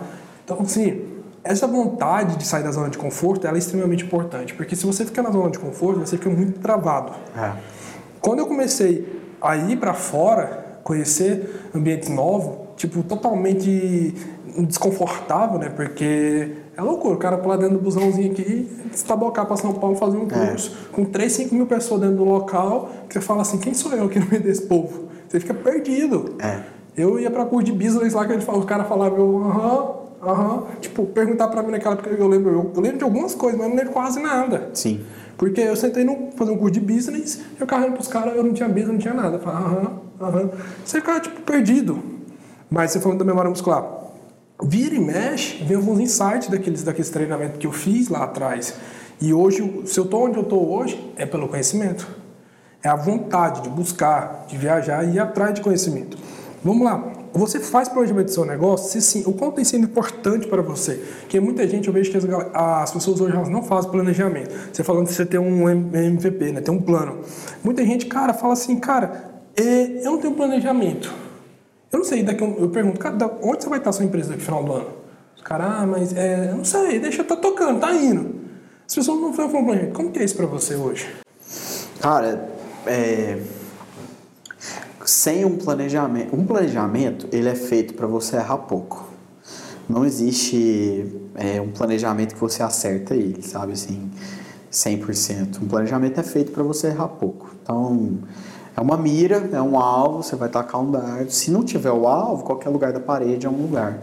Então, é, esses objetivos, assim, para uma empresa no, no, tamanho da Nectar, que a gente é uma empresa pequena ainda, é, o planejamento que sai da minha mesa, quando eu coloco quanto a gente quer faturar 2021, é, 2000, vou falar, assim, 2021 a gente quer chegar a um milhão por mês, de um milhão de reais por mês de faturamento com mensalidades né, dos clientes. Como que eu vou chegar nisso? Quanto eu tenho hoje? Quanto que falta? Ah, quantos meses tem no ano, nesse ano ainda disponíveis? Tem X. Quantos vendedores tem? Quanto que cada cliente paga? Divide, cria uma meta. Aí você tem uma meta para saber quanto que você precisa de vender, Cada, cliente, cada vendedor, a cada quantos contatos conseguem fazer uma venda? A cada 10. E eles precisam fazer quantas? 5. Então eles precisam de 50 tentativas de contato. Para eles conseguirem 50 tentativas de contato, quantos leads eu tenho que entregar para ele? Ah, eu tenho que entregar 300. Então, eu agora eu já defino uma meta de marketing. Em cima disso, quantos clientes vão entrar e tudo mais, com esse aumento na tecnologia, quantos usuários novos nós vamos ter por mês? Você percebe que, tipo, do que eu defino que vai ter que faturar a empresa, eu destrincho todas as outras, todos os outros indicadores, eu estou falando de forma muito grosseira isso. É, mas, assim, sem planejamento, voltando lá na sua primeira pergunta, quem que investe, não investe num negócio que não tem planejamento?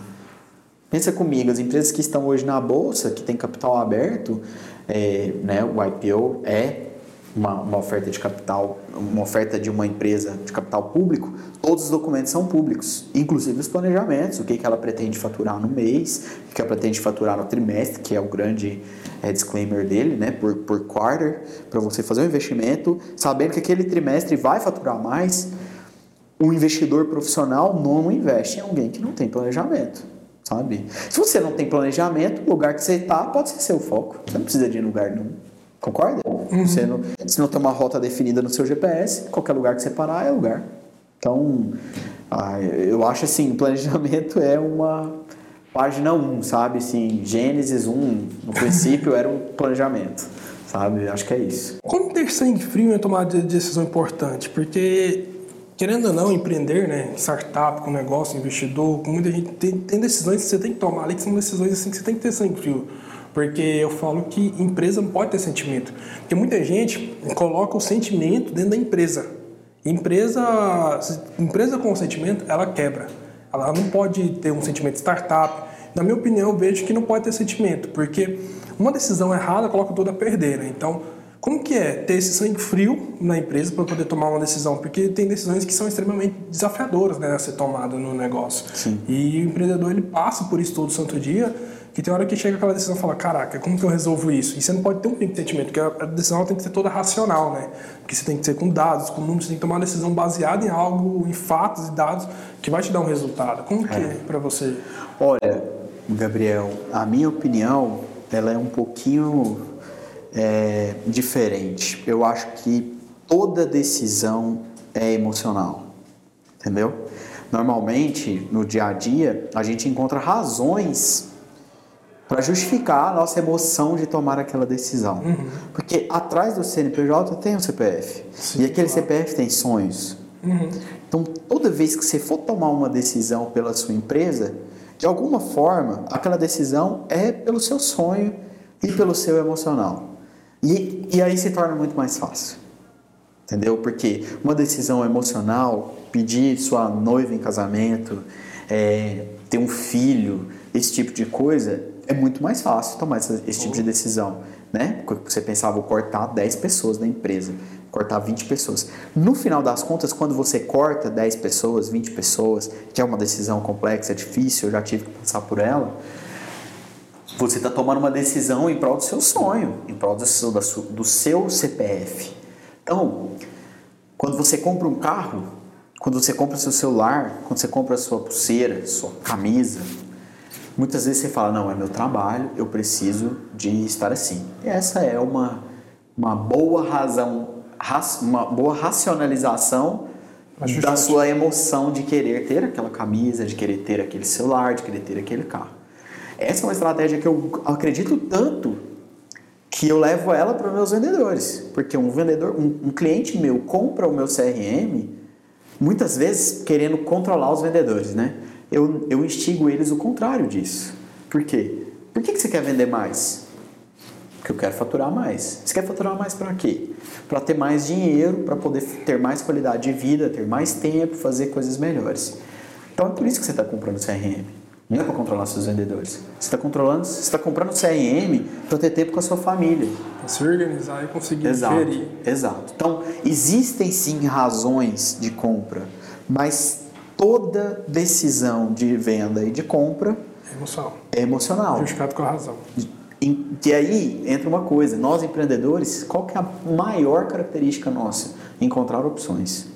Essa é a maior característica que a gente tem. Achar, opções. Soluções. É, achar opções, soluções, coisas tal, tal, tal. Você quer ter aquele celular, você quer ter a melhor câmera, você quer ter o melhor microfone, a melhor estrutura.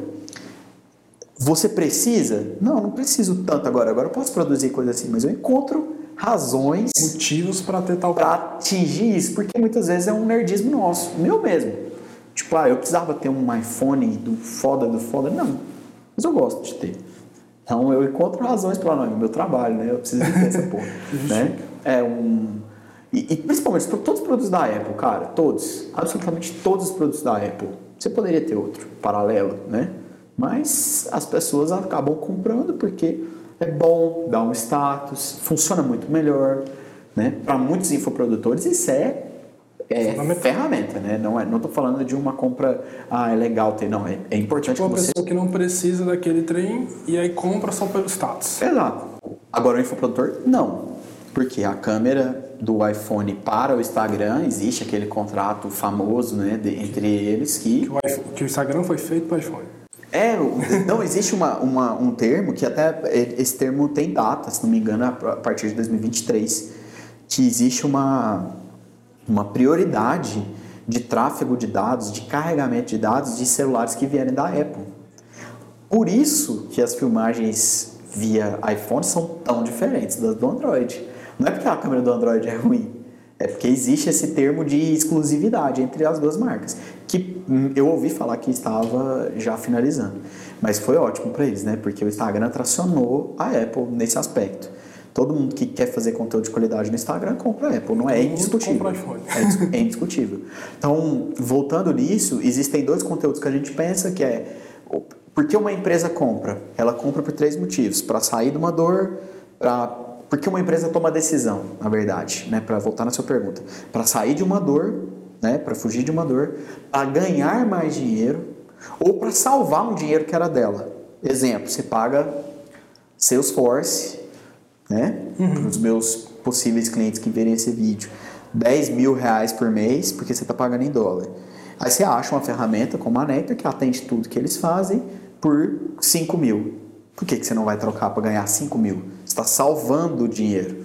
É o save money, é um dos motivos. Né? É uma tomada de decisão uhum. importante. Sim. Percebe que tem um social media na sua equipe, que se você tirar ele não vai mudar em nada no sua, na sua empresa. Vai só economizar o dinheiro que você tem. Por que, que você não vai demiti-lo? Não, a gente não é o governo para ter que manter uma pessoa eternamente. Ao mesmo tempo, se ele está entregando demais, por que, que você não vai promover um aumento para que ele entregue mais, para que ele fique fidelizado com você e dure mais tempo? Vai empurrãozinho. Tudo é questão dos, do, do, dos três pontos: salvar dinheiro, ganhar mais dinheiro, que é esse segundo caso, e reduzir risco. Vou quebrar, preciso de fazer investimento. Vou, vou quebrar, preciso de fazer uma, uma demissão em massa. E ao mesmo tempo, como pessoa, né, falei desses três motivos para o CNPJ, como CPF, no caso é razão e emoção. Toda decisão ela é tomada pela mente humana por dois motivos: fugir de uma dor ou obter mais prazer. Qualquer compra. Ah, eu quero um iPhone 12 Pro Max. Você quer mais prazer? Ou ah, eu uma dor se for produtor de conteúdo. É, exato. Talvez até. Depende da situação. Depende da situação, mas, por exemplo, um exemplo de dor perfeita é assim: ó, você está jogando bola e luxou seu tornozelo. No outro dia amanheceu bom, tá doendo um pouquinho. Você vai no médico? Não. Agora, se tiver uma dor de dente, cavala, daquelas dor fodida, você vai no dentista? Na hora. Porque você quer fugir de uma dor. Sabe? Então, se você vai no médico para melhorar seu tornozelo, para não machucar nos próximos futebol, sabe? É, é obter mais prazer nos próximos. Uhum. E agora, se você vai no dentista, é fugir da dor. Então, esse conteúdo é bem legal para acompanhar os empreendedores numa tomada de decisão. Pessoa física e pessoa jurídica. Show. Não, a questão da, decisão é emocional e razão andam juntas. Sim. Mas é aquela questão que a decisão, tem hora que o empresário ele tem que. A, decisão é muito difícil de ser tomada. Igual você falou, demitir muito funcionário. Uhum. É uma decisão que não é fácil. A questão do sangue frio é porque por que que acontece? Você falou da emoção. Mas vamos lá. Quando você vai demitir, você tem várias famílias envolvidas ali, não é só sim. aquele funcionário. Sim, sim. Então, tipo, é nesse momento assim do sangue frio, porque é. querendo não é uma decisão fácil de tomar. É extremamente desafiador. Você fica horas e horas relutando para falar assim. Eu, porque o, o, empresário, ele. Eu acredito, né, que muitos, muitos não tem, tá nem aí só demite, mas muitos param e pensam, falam, cara, mas como que eu vou fazer? Eu não estou demitindo um funcionário, estou demitindo famílias. É. Estou demitindo pai de família, uma mãe de família, eu estou demitindo pessoas que cuidam. Porque hoje tem mãe de família, né? Porque geralmente tem mães hoje que são, fazem papel de pai. É, são mães solo. Mães que, que criam os filhos, tudo. Então, uhum. é, é desafiador, né? Sim. Então, a, a tomada de decisão sangue frio é mais ou menos nessa pegada. Porque ali, se você, porque se você for usar emoção, querendo ou não, você, você não vai chegar sim, a demitir. Sim. Sim. Mas usando a emoção pelo seu lado, você precisa. Ah. Porque senão você vai quebrar e vai dar, você não vai dar conta de manter seu negócio. O que aconteceu muito na pandemia. No meio da pandemia, muita Sim. gente teve que fazer demissão em massa e acabou virando os transtornos. Ah. Eu, eu concordo, concordo. Eu acho que essas decisões são difíceis, mas você tem que pensar que é seu foco. Né? Seu foco é chegar aonde? Precisa de fazer isso? Faça de forma humanizada. Uhum. Não simplesmente cague para as pessoas e demita, sabe? É, eu, na situação que eu tive, não foi na pandemia. Na pandemia, graças a Deus, a gente não precisou demitir ninguém, mas quando eu tive, eu tentei ajudar as pessoas que, que, estiveram, que tiveram abertura comigo, indicando ela para outras empresas, sabe? E, e, foi uma coisa legal, porque a Nectar ela é um pouco assediada nesse aspecto de quererem contratar uhum. as pessoas. Então, quando aconteceu, putz, eu tive a oportunidade de indicar uma, duas, três pessoas para outras empresas e deram certo lá e isso foi gratificante porque eu não vi essas pessoas sofrerem, né? Uhum. Mas realmente são decisões difíceis e que a gente tem que pensar no nosso emocional, que é assim, qual que é meu foco? Meu foco é esse. E foco na, na, na significado da palavra é o quê? É dizer não para as distrações, né? Eu vou focar em uma coisa, para focar é, é para escolher, toda escolha requer várias renúncias. Eu vou focar numa coisa, então eu eu re, é, renuncio outras. Então, meu foco é crescer, meu foco é ter lucro, meu foco é isso, e para isso eu preciso de fazer uma demissão.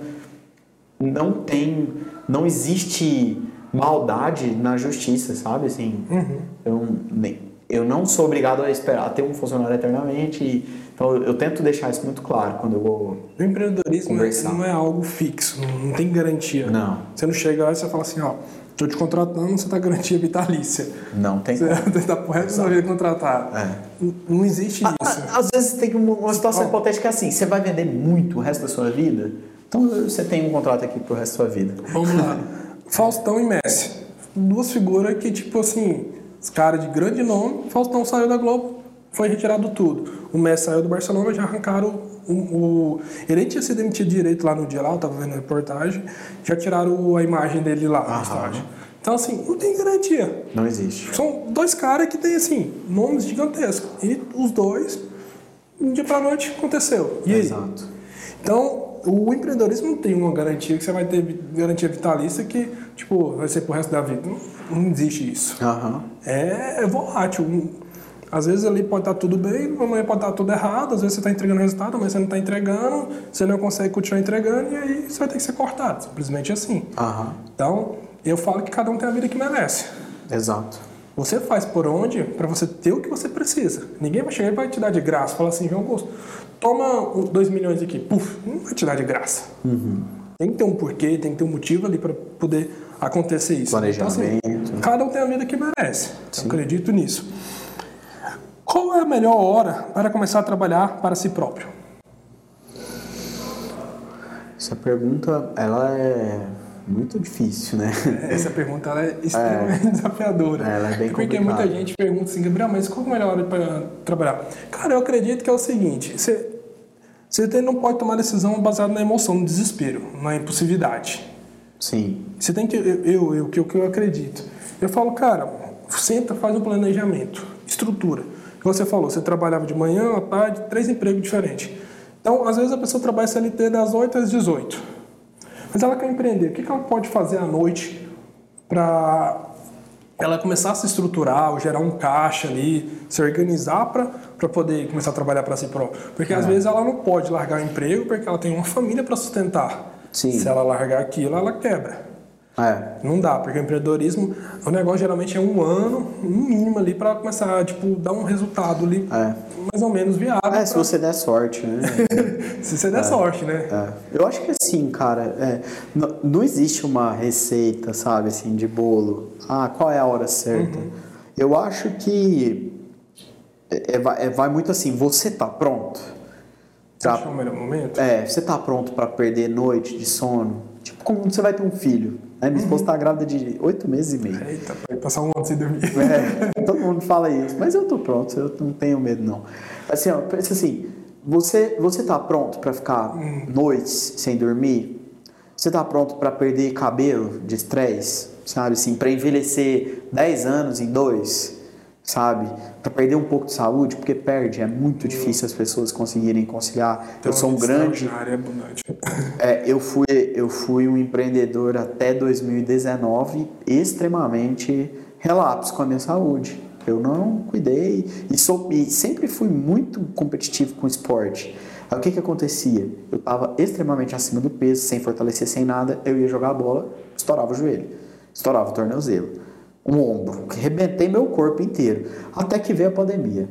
Aí a pandemia me deu tempo. Eu falei, cara, o que, que eu vou dedicar nessa pandemia? Aí eu fui dedicar no meu corpo. Malhar, fazer dieta, melhorar a condição para poder praticar esporte novamente num ritmo mais interessante. Que agora, até meu plano, vou construir um conteúdo fazendo relação de empreendedorismo e vendas com isso, de e tô nos treinamentos para ser um triatleta. Estou treinando corrida e bike já para isso. Você está disposto a perder saúde? Está disposto a perder tempo com a sua família? Está disposto a não poder viajar com seus amigos? A pegar um sábado que seus amigos vão para uma festa e não poder ir? Sabe? Você está disposto a tudo isso sem enlouquecer, sem morrer, sem matar ninguém, tudo? Se, se você respondeu sim para essas perguntas, pode começar. Eu, eu atesto que você está pronto. Porque é assim, ó, eu, eu falei e repito, a frase do, do Rock Balboa pro filho dele no, no Rock 5. Não é sobre quanta porrada você dá conta de dar. É sobre quanta porrada você dá conta de aguentar, tomar, cair no chão e levantar para tomar mais. Que não.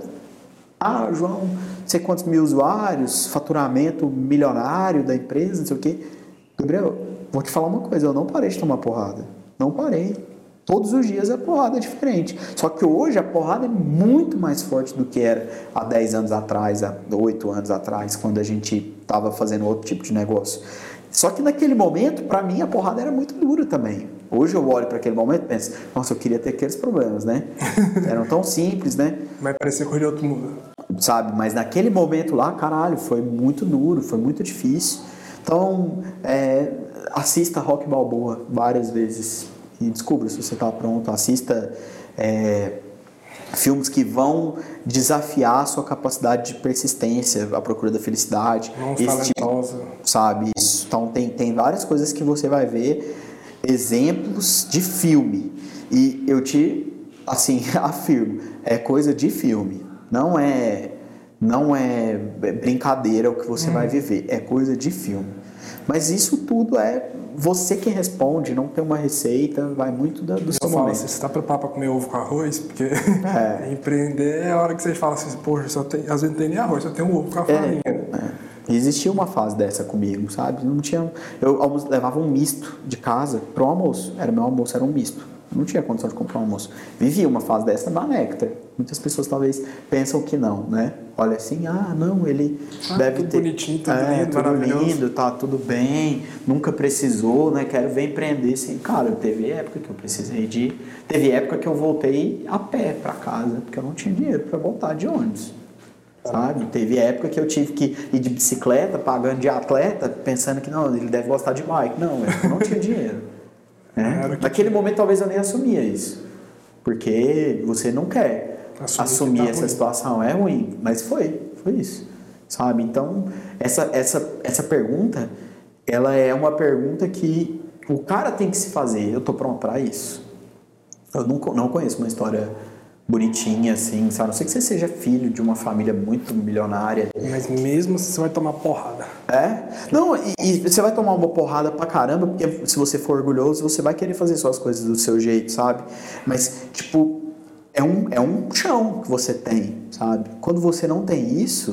Eu falo que é cama elástica, né? É, é mas. A, a mofar a queda, a queda não ser dura, né? No chão. Você rachar. Agora pensa assim, putz, é, não tenho dinheiro eu vou na minha casa dos meus pais, eles estão lá morando de aluguel, meu pai fazendo, na época, hoje ele está fazendo Uber, mas na época tentando arrumar impressora, desmontando um trilhão de impressora lá em casa, televisão, para poder arrumar dinheiro para comprar comida para casa, da mesma forma que eu, sabe? E eles dando toda a atenção que eles podiam para o meu irmão, que estava no ensino médio, e eu super apoiava aquilo, sabe? Era muito importante eles fazerem aquilo por ele. Então, assim, se eu caísse, era no chão, para machucar sem nada. Para rachar. Para rachar.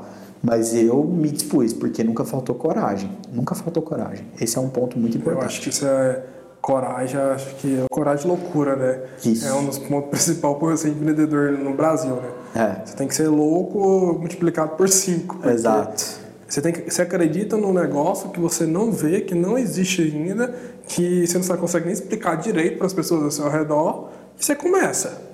E aí, com o tempo, mesmo que você tenha um planejamento, às vezes você não, você não consegue enxergar aquilo direito. E aí, com o tempo que você vai clareando, é. você vai conseguindo enxergar e vendo uma visão. Opa, peraí, é por aqui. Isso. E aí você vai ajustando o seu caminho. É, e um bom filtro é, se você tiver uma dúvida, talvez você não está pronto. Se o seu negócio vai dar certo. Eita. Porque, ah, assim, é uma coisa, sabe? Sabe aquela fé, assim... É, fé é o, o acreditar naquilo que não se vê. Uhum. Sabe o que é você pensar assim, cara, eu não tenho dúvida que vai dar certo? Acho que era a gente. A gente tinha muita certeza que ia dar certo. Quando você acredita naquilo, aquilo acontece. Você acredita naquilo que você não pode ver. Isaías 14, você... 24. Como é. pensei, assim sucederá, e como determinei, assim se efetuará. Exatamente. Então, foi o que a gente viveu. Então, esse é um, é um filtro legal para responder sua pergunta. Se você tem dúvida, talvez você não está pronto. Hum. A certeza incondicional daquilo é quando você está pronto. Massa. Qual era está sendo sua rotina desde quando começou até hoje? Estratégia de rotina?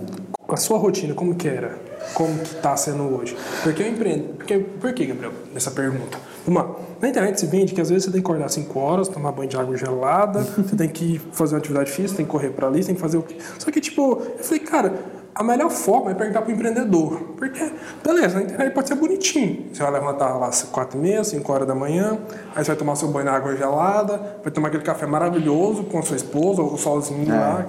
Parecendo uma novela, né? É. Então, tipo assim, eu falei, cara, a melhor forma de eu descobrir como que é uma rotina do empresário é perguntando para ele mesmo. É. Então, é, como que é a sua rotina, né? Porque na internet é algo muito lindo, né? Mas assim, cara, se você faz executar, tem dia que você levanta acho que você levanta, a alma está na cama. O corpo é. levanta, mas Isso. a alma e a mente ficam lá na cama. Você vai porque você tem que ir. Aham, aham.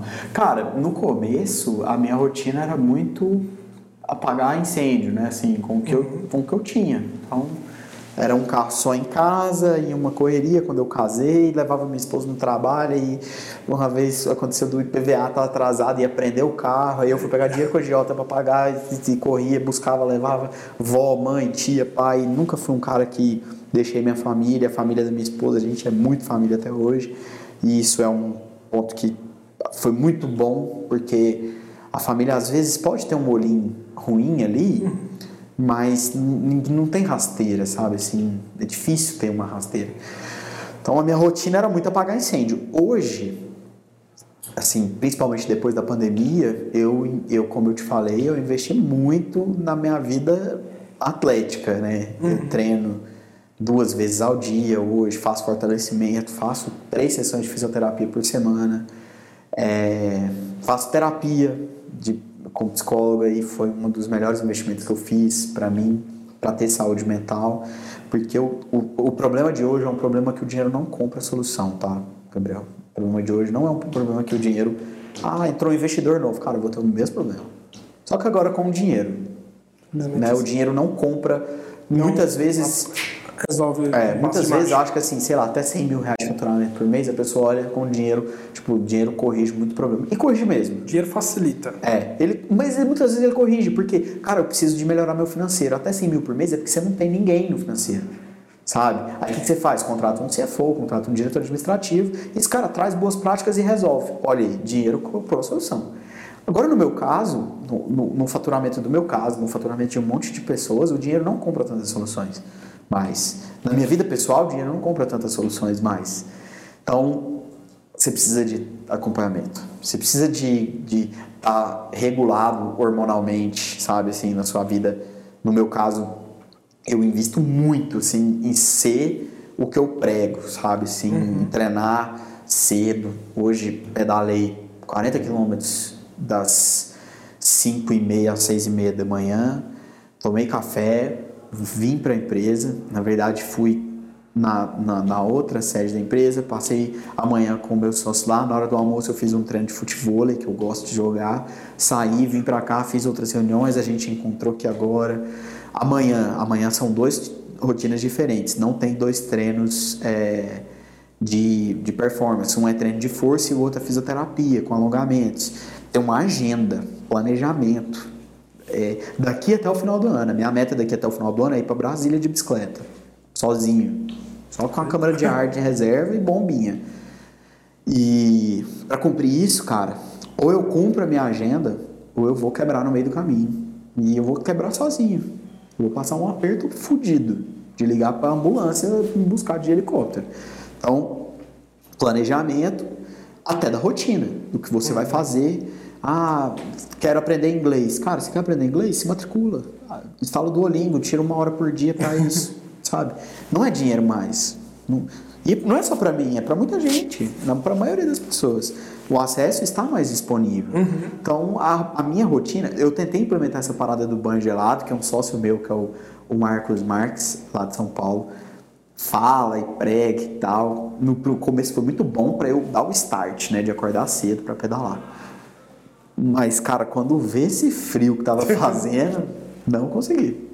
E não, não tenho vergonha de falar que eu não consegui. E, e eu consegui continuar com os meus treinos e continuar performando. Mas foi importante ter feito para testar. Então, assim, uma rotina de um empreendedor inquieto é testar todas as possibilidades. Mas nunca sai do planejamento. ter uma mentalidade de mudança forte e importante no processo, por como assim? Porque muita gente nesse mercado de startup, de empreendedorismo, de investimento, você tem que ter uma mentalidade aberta né, para você entender e receber feedback e ver um mercado diferente. Porque muita gente tem aquela mentalidade de escassez, tipo, ah, meu negócio foi até aqui, eu não preciso fazer diferente. Ah, eu não preciso procurar ajuda. Ah, não preciso de opinião de ninguém, eu sei fazer. Como que é isso para você hoje? Ah, eu acho que o sua, a sua curva de crescimento é limitada à sua curva de abertura, sabe? Show. Então, se você não está aberto a novas experiências, a novos estudos, a novas conexões, e conexões, é, assim, é, ousadas, tipo, se conectar com o seu maior concorrente, por que não? Por quê? Quem disse isso? Quem disse que isso é errado? Lá atrás. Com certeza muitas pessoas já falaram que isso é errado. Com certeza muitas pessoas pensaram assim, não, essa pessoa vai me copiar, essa pessoa vai fazer... Por quê? Você já tentou conversar com ela, ela já te copiou? Às vezes, vocês ficariam muito mais fortes juntos. Então, é, eu sou um cara assim, eu estou mega aberto a conversar com os meus concorrentes, eles sabem, né? Eles me conhecem, eu sou bem político nesse aspecto, converso com todos eles uhum. do Brasil, os principais. Alguns não são tão abertos comigo quanto eu sou com eles, mas é, é a reciprocidade da confiança, Gabriel. Se eu te dou confiança antes de você me dar, você já se sente em necessidade de me dar confiança.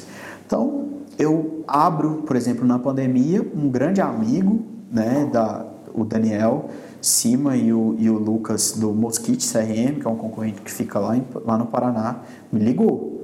Cara, que loucura é essa? O que, que tá acontecendo aí e tal? Eu, mano, tá tenso. Parada. A gente abriu os problemas ali no call e conversamos. Cara, a gente é concorrente, a gente já, a gente já disputou conta. Por mais que ah, ele, ele tem um nicho de cliente diferente que o meu e tal. No final, é uma empresa CRM.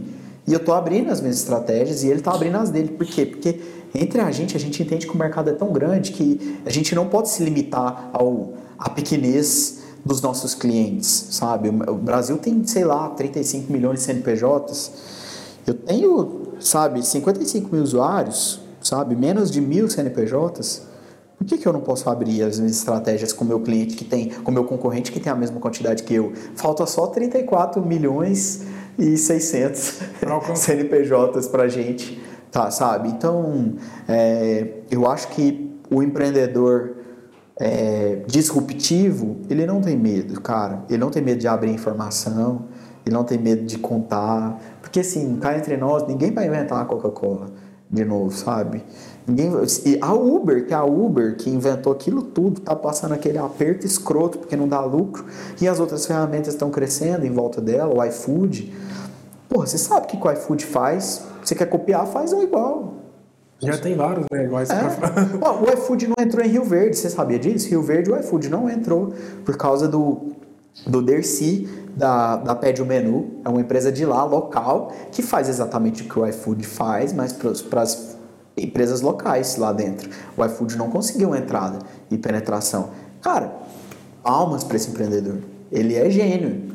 É o Dercy, conheço, grande, mando um grande abraço para ele. Ele é gênio. Cara, como que um cara consegue fazer um produto para bater de frente com, uma, com um unicórnio brasileiro e não entrar na terceira ou quarta maior potência do estado de Goiás?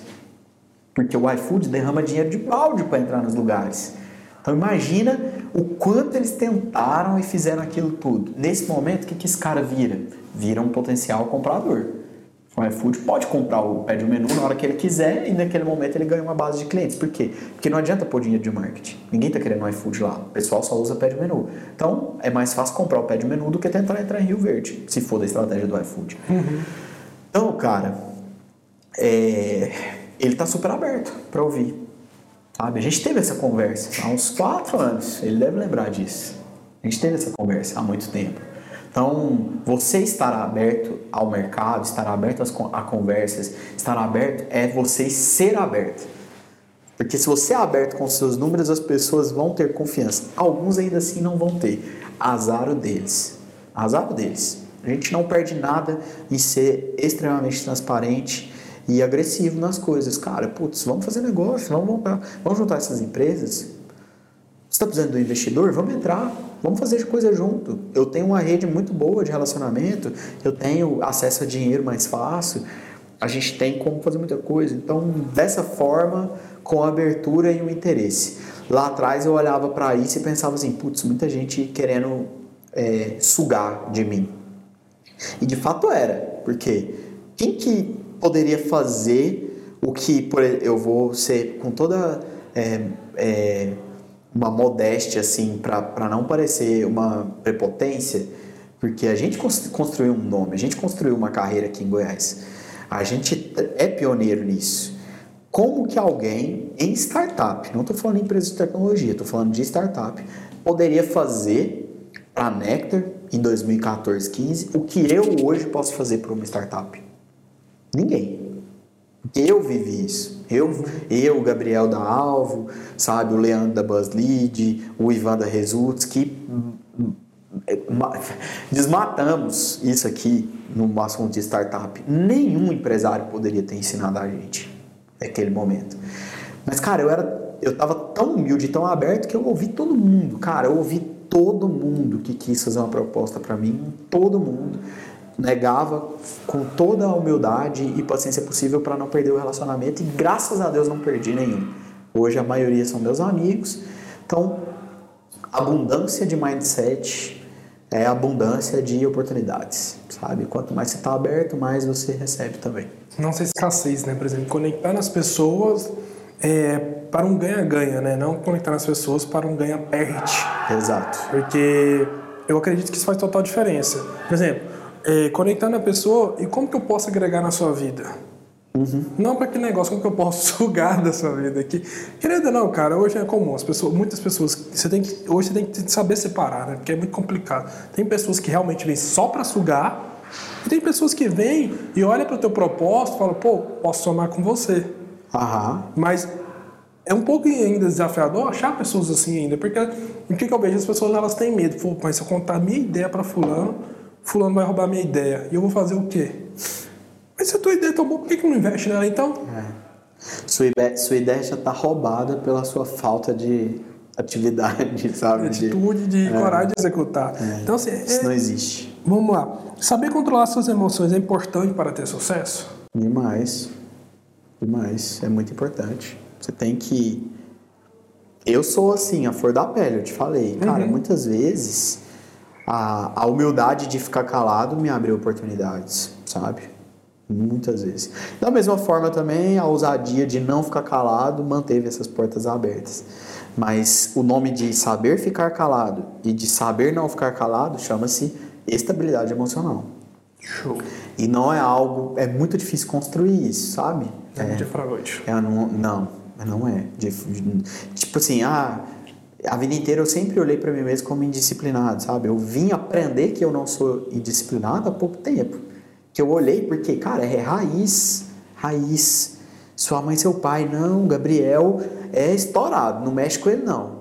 Vai falar isso para você durante 18 anos que você morou com eles, 15 anos que seja, às vezes você nem era para ser. Uhum. Mas isso virou tão, tão um repetitivo, tabu. tão repetitivo que se tornou uma crença, uma verdade. Isso. Você construiu essa verdade. Foi uma verdade construída em você, né? Vinda externa. Então, esse, essa busca por autoconhecimento, ela ajuda muito na, na, na, no controle emocional. Então, assim, antes de tentar conhecer o mercado, conheça você mesmo. Domine você mesmo. Entenda, porque você falou de uma coisa lá atrás e que volta para essa pergunta. Se eu falar assim, Gabriel, qual que é o seu lugar preferido do mundo? Você tem uma resposta? Hum, não, na ponta da língua não. Eu também fui perguntado a isso. Por quê? Porque eu não me conheço bem. Porque você tá... eu estava muito preocupado com o mercado. Você está muito preocupado com o seu negócio, com as suas coisas e tudo mais. Que é uma fase maravilhosa e que eu vivi ela. Eu sei que ela é importante. Mas uma coisa para melhorar na sua tomada de decisão, nas tomadas de decisão que vão vir da sua empresa, do seu negócio e tudo mais, é se conhecer. Porque se você tem que tomar o caminho para a direita ou para a esquerda, se você não se conhece, você vai ter muito mais dúvida do que se você se conhece. Quando você se conhece ao extremo de saber, não, meu, melhor, meu lugar favorito da minha vida é X. Qual é a minha comida favorita? Minha comida favorita é pamonha. Sabe? Minha cor favorita é azul. Entendeu? Tá na ponta da língua o que, que é. Você que se conhecer esse tipo de pergunta, como que você nasceu? Que dia da semana que você nasceu? Que horas que você nasceu? Autoconhecimento é conhecer a própria história. E muitas vezes a gente não sabe. Como que eram meus pais quando eu nasci? Devo isso à minha terapeuta, a Renata. Ela me fez esse tipo de pergunta que eu não sabia responder, igualzinho a você.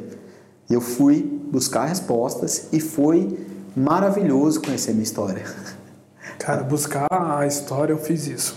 É. Não saber o lugar favorito, não sei, mas revisar toda a minha história, ver como que foi a vida dos meus pais, foi algo assim extremamente para mim fantástico. Porque eu comecei a entender quem era o Gabriel de hoje. Uhum. Eu comecei a entender por que, que eu tinha algumas atitudes, porque eu fazia algo. Eu comecei a observar, eu falei, caraca, eu tô repetindo coisa que é do meu pai e da minha mãe. Isso, que não é meu, né? Não é meu. Eu falei, caraca. Então, assim, é, ter o autoconhecimento é extremamente importante. Hoje, assim, eu tenho muito que evoluir, claro, mas já evolui bastante em questão do autoconhecimento. Todo dia você se conhece um pouco melhor, todo dia você passa por uma situação que vai te mostrar alguma coisa ali. Uhum. E, e fazer essa busca, para mim, foi extremamente importante, porque eu vi coisas e falei, caraca, quando, hoje mesmo até quando eu pego fazendo alguma coisa, eu falo, pô, pera, esse aqui é do meu pai, não, esse aqui é da minha mãe. Ah. Não, esse aqui é do meu avô. E às vezes até do vô, da avó ali, você pega alguma é. coisa do tio, depende com quem você mais passou na sua infância. Sim. Então, é extremamente importante, né, se ter esse autoconhecimento, porque você se conhecendo, você sabendo quem você é, você consegue segurar a onda, você consegue... Ter gestão é, emocional. Virar um... Você consegue se camuflar, né, dependendo da situação ali, você consegue Isso. se ajustar ao meio ali, para uhum. poder ter o controle, ter a gestão das suas emoções. Uhum. Para a gente já está finalizando, mas para você, o que é ser disruptivo? A gente falou disso, né? Acho que há pouco tempo. Para mim, ser disruptivo num mundo onde as pessoas querem o sucesso antes do trabalho, onde as pessoas querem o prazer antes da dor, né? Elas correm da dor, elas correm do ócio. Ninguém quer esperar numa fila, ninguém quer parar no trânsito. E eu me enquadro também um pouco uhum. nisso tudo. É, eu acho que isso tornou a palavra persistência uma coisa escassa. Poucas pessoas persistem, poucas pessoas têm prazer na dor. Então, eu acredito que ser um empreendedor disruptivo hoje, e eu acho que há 10 anos atrás era outra coisa, e há 20 anos atrás era outra coisa, no mundo de hoje, eu acho que eu vou, vou colocar assim uma nuvenzinha de palavras que é persistência, fazer o básico, fazer o básico bem feito, cara. É um carro isso. É, ah, eu quero vender um milhão pela internet. Vende um real. Depois você vende um milhão. Vende um vende real, um, vende 10, 20, 100. É, fazer o básico. Ah, eu quero ir para o marketing digital e virar um blogueiro, influenciador, infoprodutor e faturar milhões no lançamento. Cara, primeiro faz um post. Começa. E, e três stories por dia. Depois você vai. Tudo é consistência, é, manutenção dessa consistência durante um bom tempo. Aí até que ela se torne um, uma rotina. Manteve a rotina durante um bom tempo, até que ela se torne um hábito e manter um hábito um bom tempo até que ele se torne um vício. Então, eu, eu levo para esse lado mais simplificador da coisa, sabe? A palavra disruptiva, a palavra inovação, elas me dão um pouquinho de, de arrepio, porque as pessoas estão muito preocupadas com o que elas nem vão viver. Por quê, Gabriel? De 100 empreendedores, assim, dois, três vão ficar milionários, sabe? É igual trader. Quantos traders você conhece que ganham dinheiro? Sabe? São, é, são raros exemplos. Então, muitos ganham, mas esses muitos são uma pequeníssima parcela de um uhum. universo. Então, um empreendedor que dá certo é um empreendedor que persiste, é um empreendedor tem sangue nos olhos. que tem sangue no olho, é um empreendedor que faz o básico bem feito e que transforma uma rotina num vício. Show. E para finalizar, me indica uma, uma ação disruptiva que todo mundo que quer ter sucesso precisa executar hoje. Indico, falar inglês. Porque eu vou falar o básico, né? É meu, meu compromisso aqui de ser disruptivo. Básico, fala inglês. Eu, eu acho que o inglês, ele abriu muitas portas. Não sou fluente, mas consigo me comunicar, consigo ir para um evento. E eu acho que quando você abre outro idioma na sua cabeça, você consegue aprender um algoritmo novo de aprendizagem, sim, das outras coisas. E você abre um universo de conteúdos quentinhos, mega inovadores, mega novos, vindo do, da capital do maior PIB do mundo, que é o Vale do Silício. Então, assim, eu não quero dar a cenourinha, assim, a cereja do bolo, tipo, putz, vai é, tomar banho gelado, saca? Eu quero falar assim, fala inglês, aprende o inglês. Aprende um segundo idioma, de preferência o inglês, inicialmente. E vai para os conteúdos gringos, vai aprender, sai de sua, da sua cadeira e sai, movimenta, sabe? Então, nesse momento, depois de tudo que a gente falou, acho que faltou isso, sabe? Para ser disruptivo. Falar inglês. Simples. Não quero florear.